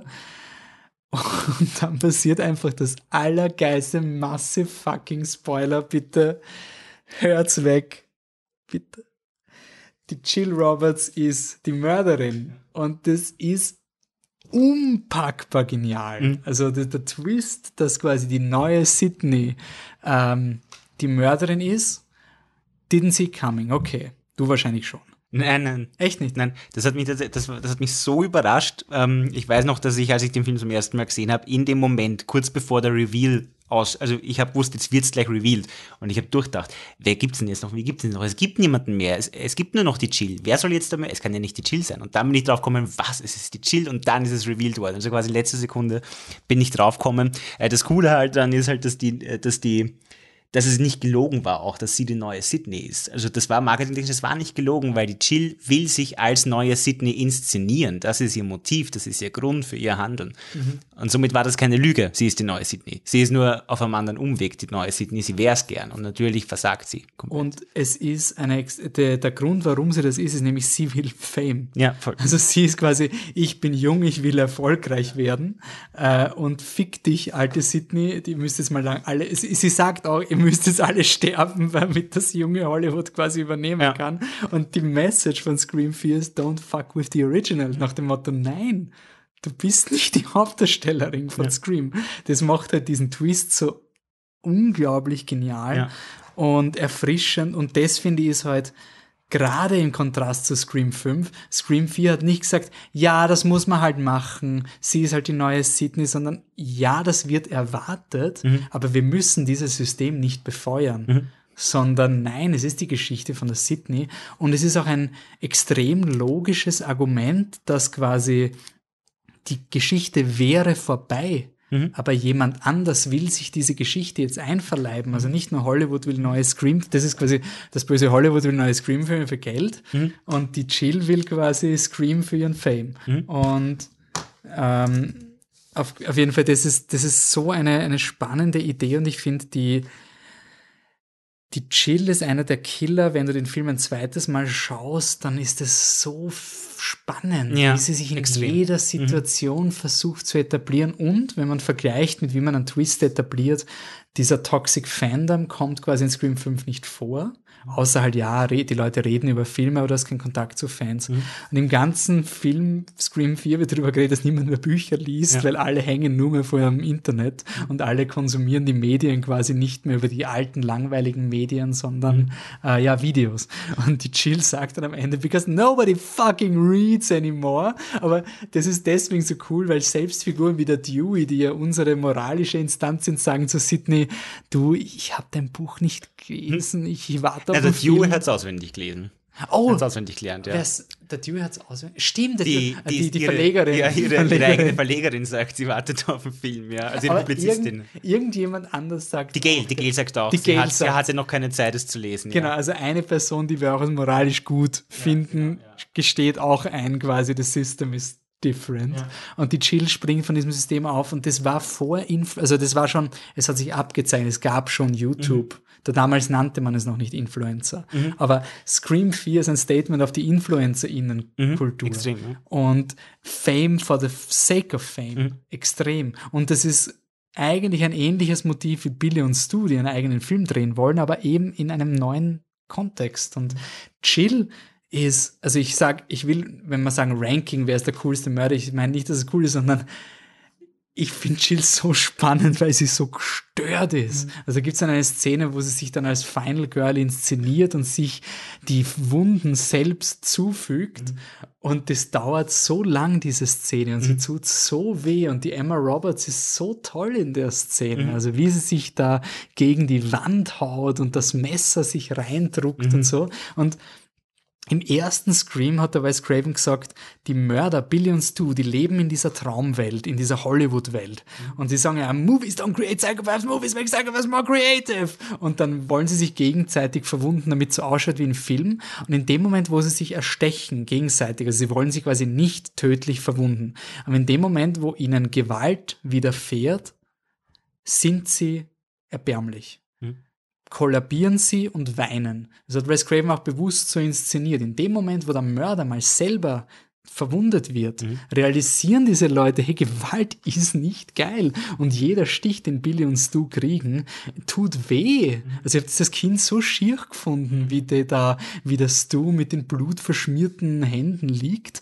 Und jetzt sind wir 15, 16 Jahre später und haben eine Person, die kreuzgut weiß, wie weh das tut. Also Chill ist die ganz arge Weiterentwicklung von Billy und Stu, mhm. weil sie nicht kneift, mhm sondern das durchzieht und das macht sie so arg. Also ich finde Chill ist, du kannst nicht sagen, also es ist ein Ranking ist immer scheiße, aber ich finde das Beste, was eine Fortsetzung machen kann, ist einen Aspekt reinbringen, der im Original nicht da ist. Mhm. Und das macht Scream 4. Mhm. Machen eigentlich alle Screams bis zum fünften. Ja. Ähm, genau, deswegen ganz große Empfehlung für Scream 4. Also eigentlich für alle Reihe, aber ich finde, damals, wenn man die, die Rezeption von Scream 5 und Scream 4 vergleicht, Scream 4 ist extrem schlecht weggekommen. Ja, erstaunlicherweise. Der war eine wirkliche Enttäuschung. Vielleicht, weil er vor seiner Zeit war, überlege ich jetzt, weil es eben InfluencerInnen in dem Ausmaß damals noch nicht gab und weil noch nicht ganz klar war, was Scream 4 hier kommentiert. Ähm, ich fand ihn sehr stark von Anfang an. Ich finde, er ist einer der stärksten nach dem ersten. Er ist der stärkste nach dem ersten. Äh, und was mich eben besonders beeindruckt hat, war auch überhaupt, dass nach elf Jahren, nach elf Jahren Pause, äh, eine Fortsetzung kommen kann, die gleichzeitig so ein bisschen Remake ist vom ersten, aber in erster Linie eine Fortsetzung und wirklich eben, wie du sagst, was Neues leistet, leistet und sich äh, in dieser Rolle äh, auch als eigenständiger Film etabliert. Mhm. Das hat man damals, also ich hätte das für unmöglich gehalten. Ich habe mich auf Scream 4 gefreut, aber ich habe auch quasi kommen sehen, dass es ein Blödsinn wird. Und dann hat er mich eines Besseren belehrt. Mhm. Und damit ist der Vergleich zu Scream 5, wo nochmal 15 Jahre Pause waren, nochmal anstrengender und schmerzhafter irgendwie. Ich glaube schon, dass man es wirklich, vielleicht kann man es aufhängen auf diesem, diesem Buch von der Sidney bei diesem ja. Out of Darkness, weil quasi das Craven Williamson Motto ist quasi dieses, ja, das System ist scheiße, mhm. Ja, ich kriege nicht die Karten, die ich will, weil ich mhm. wollte gern meinen pretentious Kunstfilm machen, mhm. aber Geld kriege ich nur für Horror. Mhm. Dann mache ich einen gescheiten Horrorfilm. Mhm. Also einfach nicht dieses, ja, das Studio will halt, dass ich Scream 4 mache, deswegen, also es ist, mhm. es ist einerseits gibst du dem Studio genau das, nämlich du bist ein vierten Scream-Film, mhm. du spielst mit dem System. Du bist nicht der Independent Nikolaus Winding Refen oder irgend so ein Ausnahme-Exzentriker in, wo quasi nur die Kunst hochlebt, sondern na, ich mache meinen Brotberuf, das ist mein Job. Aber das heißt nicht, dass ich nicht versuche, das Allerbeste rauszuholen, Mhm. was ich kann. Und da ist halt der neue Film halt sehr. Du kriegst halt Geld für einen neuen Scream-Film und ich vermisse halt irgendwie die, die Innovation. Das ist halt ähm, das. Es fehlt die wieder- Innovation, es fehlt das Thema oder es fehlt die Kontrolle über das fehlt Thema. nicht, das ist ja da. Ja, nein, äh, es fehlt die Kontrolle über das Thema irgendwie oder es fehlt der Umgang mit dem Thema. Es ist, es ist draufgeklatscht auf einen sehr, äh, sehr, ähm, sehr, sehr klischeehaften quasi. Ja, schade irgendwie. Ziemlicher Bummer. Aber der Nicht-Bummer ist einfach, dass die Filme noch immer extrem, extrem, extrem, extrem cool Ja. viel Diskussion geben. Ja. Ähm, und also mir hat es irgendwie wieder bestärkt, ein, einerseits zeigen, dass Horror eben oft mal an der Vorfront ist, um irgendwie Dinge zu machen.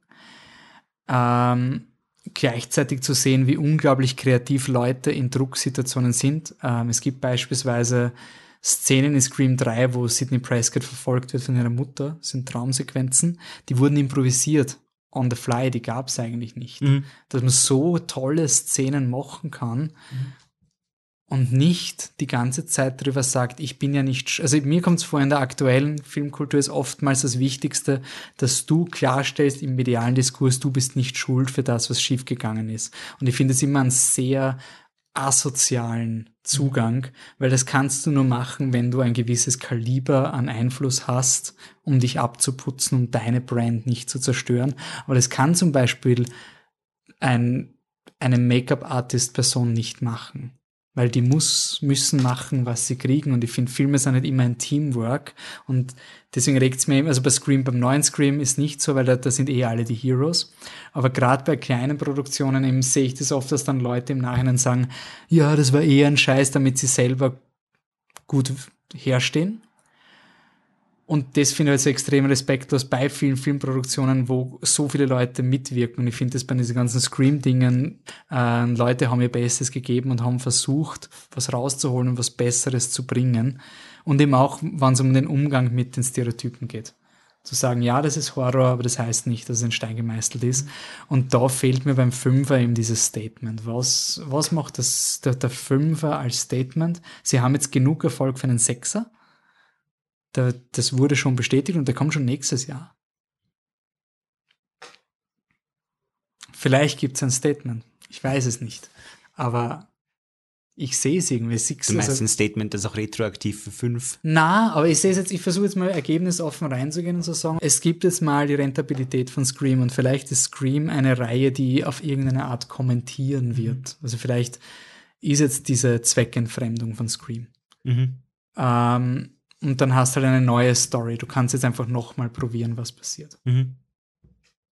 Ja, so, also ich, ich, ich habe wenig Hoffnungen, aber es ist, also aber es ist jetzt für mich noch kein ähm, Fantastic Beasts, wo ich sage, boah, die Erwartungen sind komplett weg, Nein, so würde ich. weil er zumindest als Horrorfilm Anfang Mitte Schluss gehabt hat. Der war halt leider nicht gut genug für Scream, aber handwerklich war das jetzt nicht ein, ein ganz schlimmer Film. Es war kein totaler Reinfall. Es hat eben dieses Konzept mit den, mit dem Toxic Fanboys, hat halt, ähm, das ist eine coole Idee. Die, und wie, war wahrscheinlich der Pitch und wer besser genutzt wäre das ein cooler Scream-Film gewesen. Also natürlich besteht Hoffnung, weil vielleicht sind das Anfangsschwierigkeiten oder sie sehen selbst ein, dass sie jetzt einen zu großen Cast hatten in dem Film. Ähm, mein großer Kritikpunkt an dem Film ist auch, dass sie mit Gail und Sidney gar nichts gemacht haben, sie einfach nur benutzt haben als Legacy-Figuren sind. Entweder lernen sie die Lektion, dass sie es einfach rausstreichen oder ihnen eine Handlung geben für den Film. Äh, Es gibt viele Lektionen, die sie aus dem Film lernen könnten, wenn sie sich ihr eigenes Werk nochmal anschauen. Und ich glaube schon, dass sie, äh, ich hoffe einfach, dass sie nicht nur Horror, sondern auch Scream einfach ähm, besser oder umfassender verstehen oder aus verschiedenen Blickwinkeln kennen, als man jetzt das Gefühl hat nach Scream 5. Ja, ich hoffe doch, dass, also ich bin eigentlich sehr positiv bezüglich der ähm, Melissa Barrera. Ich finde sie einfach, also sie hat so ein Instant-Charisma. Sie, ist ein, also sie hat eigentlich eine sehr uninteressante Rolle, aber sie hat den Film trotzdem getragen, obwohl sie nicht die, die Miti-Szenen und ihre Schwester gehabt. Also die showy Acting, da bist du mit. Also die, die Schwester ist einfach der Sympathieträger und die Barrera hat diese langweilige Harry Potter-Figur halt mhm. einfach aufgedrückt. Ich finde trotzdem es eigentlich cool, sie als ähm, neue Scream-Figur, wer weiß, vielleicht machen sie was draus. Also ich finde es an sich das, das Problem ist halt an dieser Figur. Sie hat halt nichts als Figur. Oh ja, sie hat, sie hat jetzt was. Sie hat damit geendet, dass sie wieder ihren toten Vater im Spiegel sieht und erstens mal zeigt ihr, wo sie eine Waffe finden kann. Das heißt, das ist jetzt supernatural. Und im nächsten Moment lacht er ihr zu, weil sie hat jetzt den Mörder brutalst abgestochen ja, auf die ärgste ist, Art und Weise, wie es nur geht. Darüber haben wir noch gar nicht gesprochen, wie arg brutal Sydney, Gay, diese vier äh, Final Girls jetzt die Mörder umbringen aufs, aufs Ärgste. Also wirklich grauslich. Ja, mit einer Genugtuung, ja, die, ähm, die, die Genugtuung gab es auch in anderen Scream-Filmen. Ja. Aber sie wurde immer anders inszeniert. Ich finde, das ist wirklich, man muss ja. vergleichen, wie Billy und Stu getötet werden. Oder wenn Jill getötet wird, ja. dann ist Jill so eine furchtbare Person, ja. dass du einfach sagst, ja, don't fuck with the original, good riddance. Es ist nicht richtig moralisch, es ist schon klar. Da geht es einfach um diesen Affekt jetzt und ob du als Publikum den Affekt glaubst, aber der Rest der Figuren wird das nie cool finden. Es ist einfach nur bei der Jill ist zum Beispiel so ein, lass mich bitte endlich in Ruhe. Ja, das ist quasi die Emotion. Und bei den bei dem, bei der, bei der Amber ist es einfach, also bei der neuen Mörderin ist es so ein, also die wird einfach umgebracht, also die wird dann anzündet ja, und kreischt. Die wird langwierig umgebracht, bitte zweimal, dass man sie bitte nicht umbringen möge und tut so, als wäre sie gezwungen worden, vom Richard zu demalen und äh, sie fallen ja nicht rein, sondern bringen sie weiter um und so weiter und so fort und es ist einfach schräg, es ist einfach unangenehm zum Schauen. Und ich finde da dadurch, dass sie als Fans so lächerlich sind, ja will, also ich unterstelle dem Film, dass er will, dass es eine Genugtuung ist, wenn diese mhm. Fans das endlich kriegen, was ja, sie verdienen. Sollen, also ja. für mich ist es eine, und Billy und Stu kriegen auch, was sie verdienen, aber das Publikum hat keinen Spaß dabei. Mhm. Wenn der dann den Kopfschuss kriegt, ist es so ein, ja, aber bitte jetzt reicht's. Mhm. Nicht ein Top. So, das, das finde ich halt dieses Selbstgefällige und ich finde es halt auf eine Art sehr extrem selbstgerecht, weil es wieder einen, also man muss aufpassen, wenn man sagt, das zieht einen Graben durch die Fans, weil die Alt-Right bemüht sich immer, diese, mhm. das auch so zu inszenieren, dass immer ah, so ein Graben und so konfrontativ, das meine ich nicht. Mhm. Es gibt gewisse toxische Ärsche, die kann man abbrechen und so weiter. Aber nur weil man mit diesen Leuten abrechnet, heißt es nicht, dass man Gewalt generell als so mhm. katharsisches Element ins, in einem Scream-Film. Mhm. Ready or Not, ganz was anderes. Mhm. Das ist wirklich ich, ich finde einfach wirklich, der Fehler war halt, die Art, wie du Ready or Not machst, in einem Scream-Film mhm. zu machen. Weil Ready or Not eben, das ist ein Slash-Film. Mhm. Ready or Not schaue ich, uh, Bier, zack, Filmcasino, haha, lol, und dann uh, sind alle dem Teufel Anhänger und mhm. also das ist ein Film, der ist so abstrus, dass der Teufel Anhänger sind, dass es voll okay ist, die alle umzubringen. Also quasi so, der Film hat etabliert, dass das alles so fernab jeder Realität ist und es ein Wishful-Film gegen ja. Patriarchat und alles ist dass es okay ist, einen Revenge-Violence-Film zu machen, aber im Scream ist das nicht. Also das, und, und eben auch mit Hinblick auf, Film, auf Scream 6, eben Scream 5 endet dann damit, dass Billy ihr nochmal erscheint, ihr Vater, und ihr zulächelt, weil jetzt ist er stolz auf sie und sie ist jetzt, sie hat jetzt ihren inneren Serienkiller quasi rausgelassen und kommt klar damit, dass sie dieses Gen hat. Und was ist denn das für, mit der sollen wir jetzt weitergehen in Scream 6? Was, was bedeutet das für die Figur? Was bedeutet das für die ganze Dynamik von Scream? Also, ja. ja. Schade. Ja. Ähm, aber wir wollen ja nicht die toxischen Fans sein. Nein, wir sind nicht die toxischen Fans. ähm, und ja, und das ist schon eine wichtige Message, die ich, die am Film eben, wo ich zumindest sage, also ich habe den Film manchen Leuten schon empfohlen, weil es mich interessiert, mhm. ob, ob Leute auf das ansprechen, weil vielleicht ist es in einem modernen Kontext ganz was anderes, dass du sagst, na, aber mir hat das voll abgeholt. Mir geht es bei Scream nicht um das. Also wir haben unsere eigene Last jetzt in Scream reingebracht. Das Beste, was jetzt passieren kann, ist, dass genauso Leute wie du bei Scream 3 das gesehen haben, einfach auf ihre Art reflektieren und das Positive reinbringen. Wenn das passiert, dann more power to them. Ja, also, ja. das ist so ein, das ist das Schöne an Fandom, finde ich. Also, das ist einfach das, was, also, Fandom ist nicht picky und Prinzipienreitern, aber es ist irgendwie dieser Spaß an einer Geschichte, was Fandom auch zelebrieren kann. Und selbst wenn es nie das Statement von Wes Craven gesagt hat, ja, das ist voll die, Me also, eben die Tatsache, dass, dass du das in Scream 3 siehst, dass da der Regisseur die Realität umschreibt und alles, was ein negatives Ding ist, ist ein Feature. Das ist auch etwas, was verloren geht, weil wir so abhängig sind davon, dass die Regisseurinnen uns gleich, wir müssen gleich das Tweet suchen, wo das legitimiert wird, wo wir so, ja, ja, ja, der Wes Craven hat das eh gemeint, ich, jetzt stimmt's. Und das ist so, nein, es ist voll okay, in einem Film was zu finden, wo ich sage, okay, das ist urgeil. Das ist bitte, that's it. Mir ist schon klar, dass ich mich natürlich völlig täuschen kann, was Scream 3 angeht. Ja, dass das wirklich nur Interpretation ist, das kann tatsächlich sein. das ist ja egal. Ja, eben. Das ja, ist ja egal. Aber es wichtig ist ja auch nicht, dass du zu Leuten gehst und sie konvertieren willst, zu sagen, why you are wrong about Scream 3. Ich finde, das, das Beste, was man machen kann, ist, das ist meine Sicht mit diesem Nugget, schau den Film, weil das ist einfach das, was ich drin sehe. Und das sehe ich an Scream 3. Ich sehe halt andere Dinge, die mich immer wieder rausholen, quasi, aber mein, es bringt mehr, das zu sehen, als quasi ein Video zu machen, wie sehr man bitcht, dass Scream 3 halt over the top ist, weil das weiß eh jeder. Das ist schon eine sehr beliebte Meinung, ja. Jo, ähm, wir haben ein Jahr ohne Fantastic Podcasts gehabt. Org. Ja, voll. Flucht der Karibik? Ah, ja, ja, machen wir Flucht als nächstes. Es wird echt Zeit. Haben wir oft genug angedeutet. Ja. Also, Vielleicht ist das unser Trick, vielleicht halten wir die Hörerinnen da bin so lang an der Strippe, weil sie das endlich noch hören wollen. ja, ich glaube, also vor Fantastic Beasts 3 kam Flucht. Das ist fix. Also ja. das, das ist auf jeden Fall. Da müsst ihr schon ordentlich betteln um Fantastic Beasts, damit man das vor Flucht der Karibik macht. Ja, oder er ist urgut. Das kann auch sein. Aber dann werde ich es nicht herausfinden, weil so bald sehe ich ihn nicht. Außer die Leute schreiben uns an und sagen, bitte, der Tom muss Harry Potter 3 schon, vielleicht weiß ich wie der schon, der widerlegt alle Stereotype, die er hat. Und jetzt ist alles wieder im Reinen. Dann, Wer weiß. dann ist das eine sehr dreiste Lüge, auf die ich nicht reinfallen werde. ja, nein, es muss ehrlich kommen. Passt. Flucht der Karibik kommt als nächstes. Ich freue mich drauf. Es ist auch ein Film, wo viele Leute meinen, das ist ein Scheiß. Und ist definitiv nicht so. Ja, die täuscht sich, ja.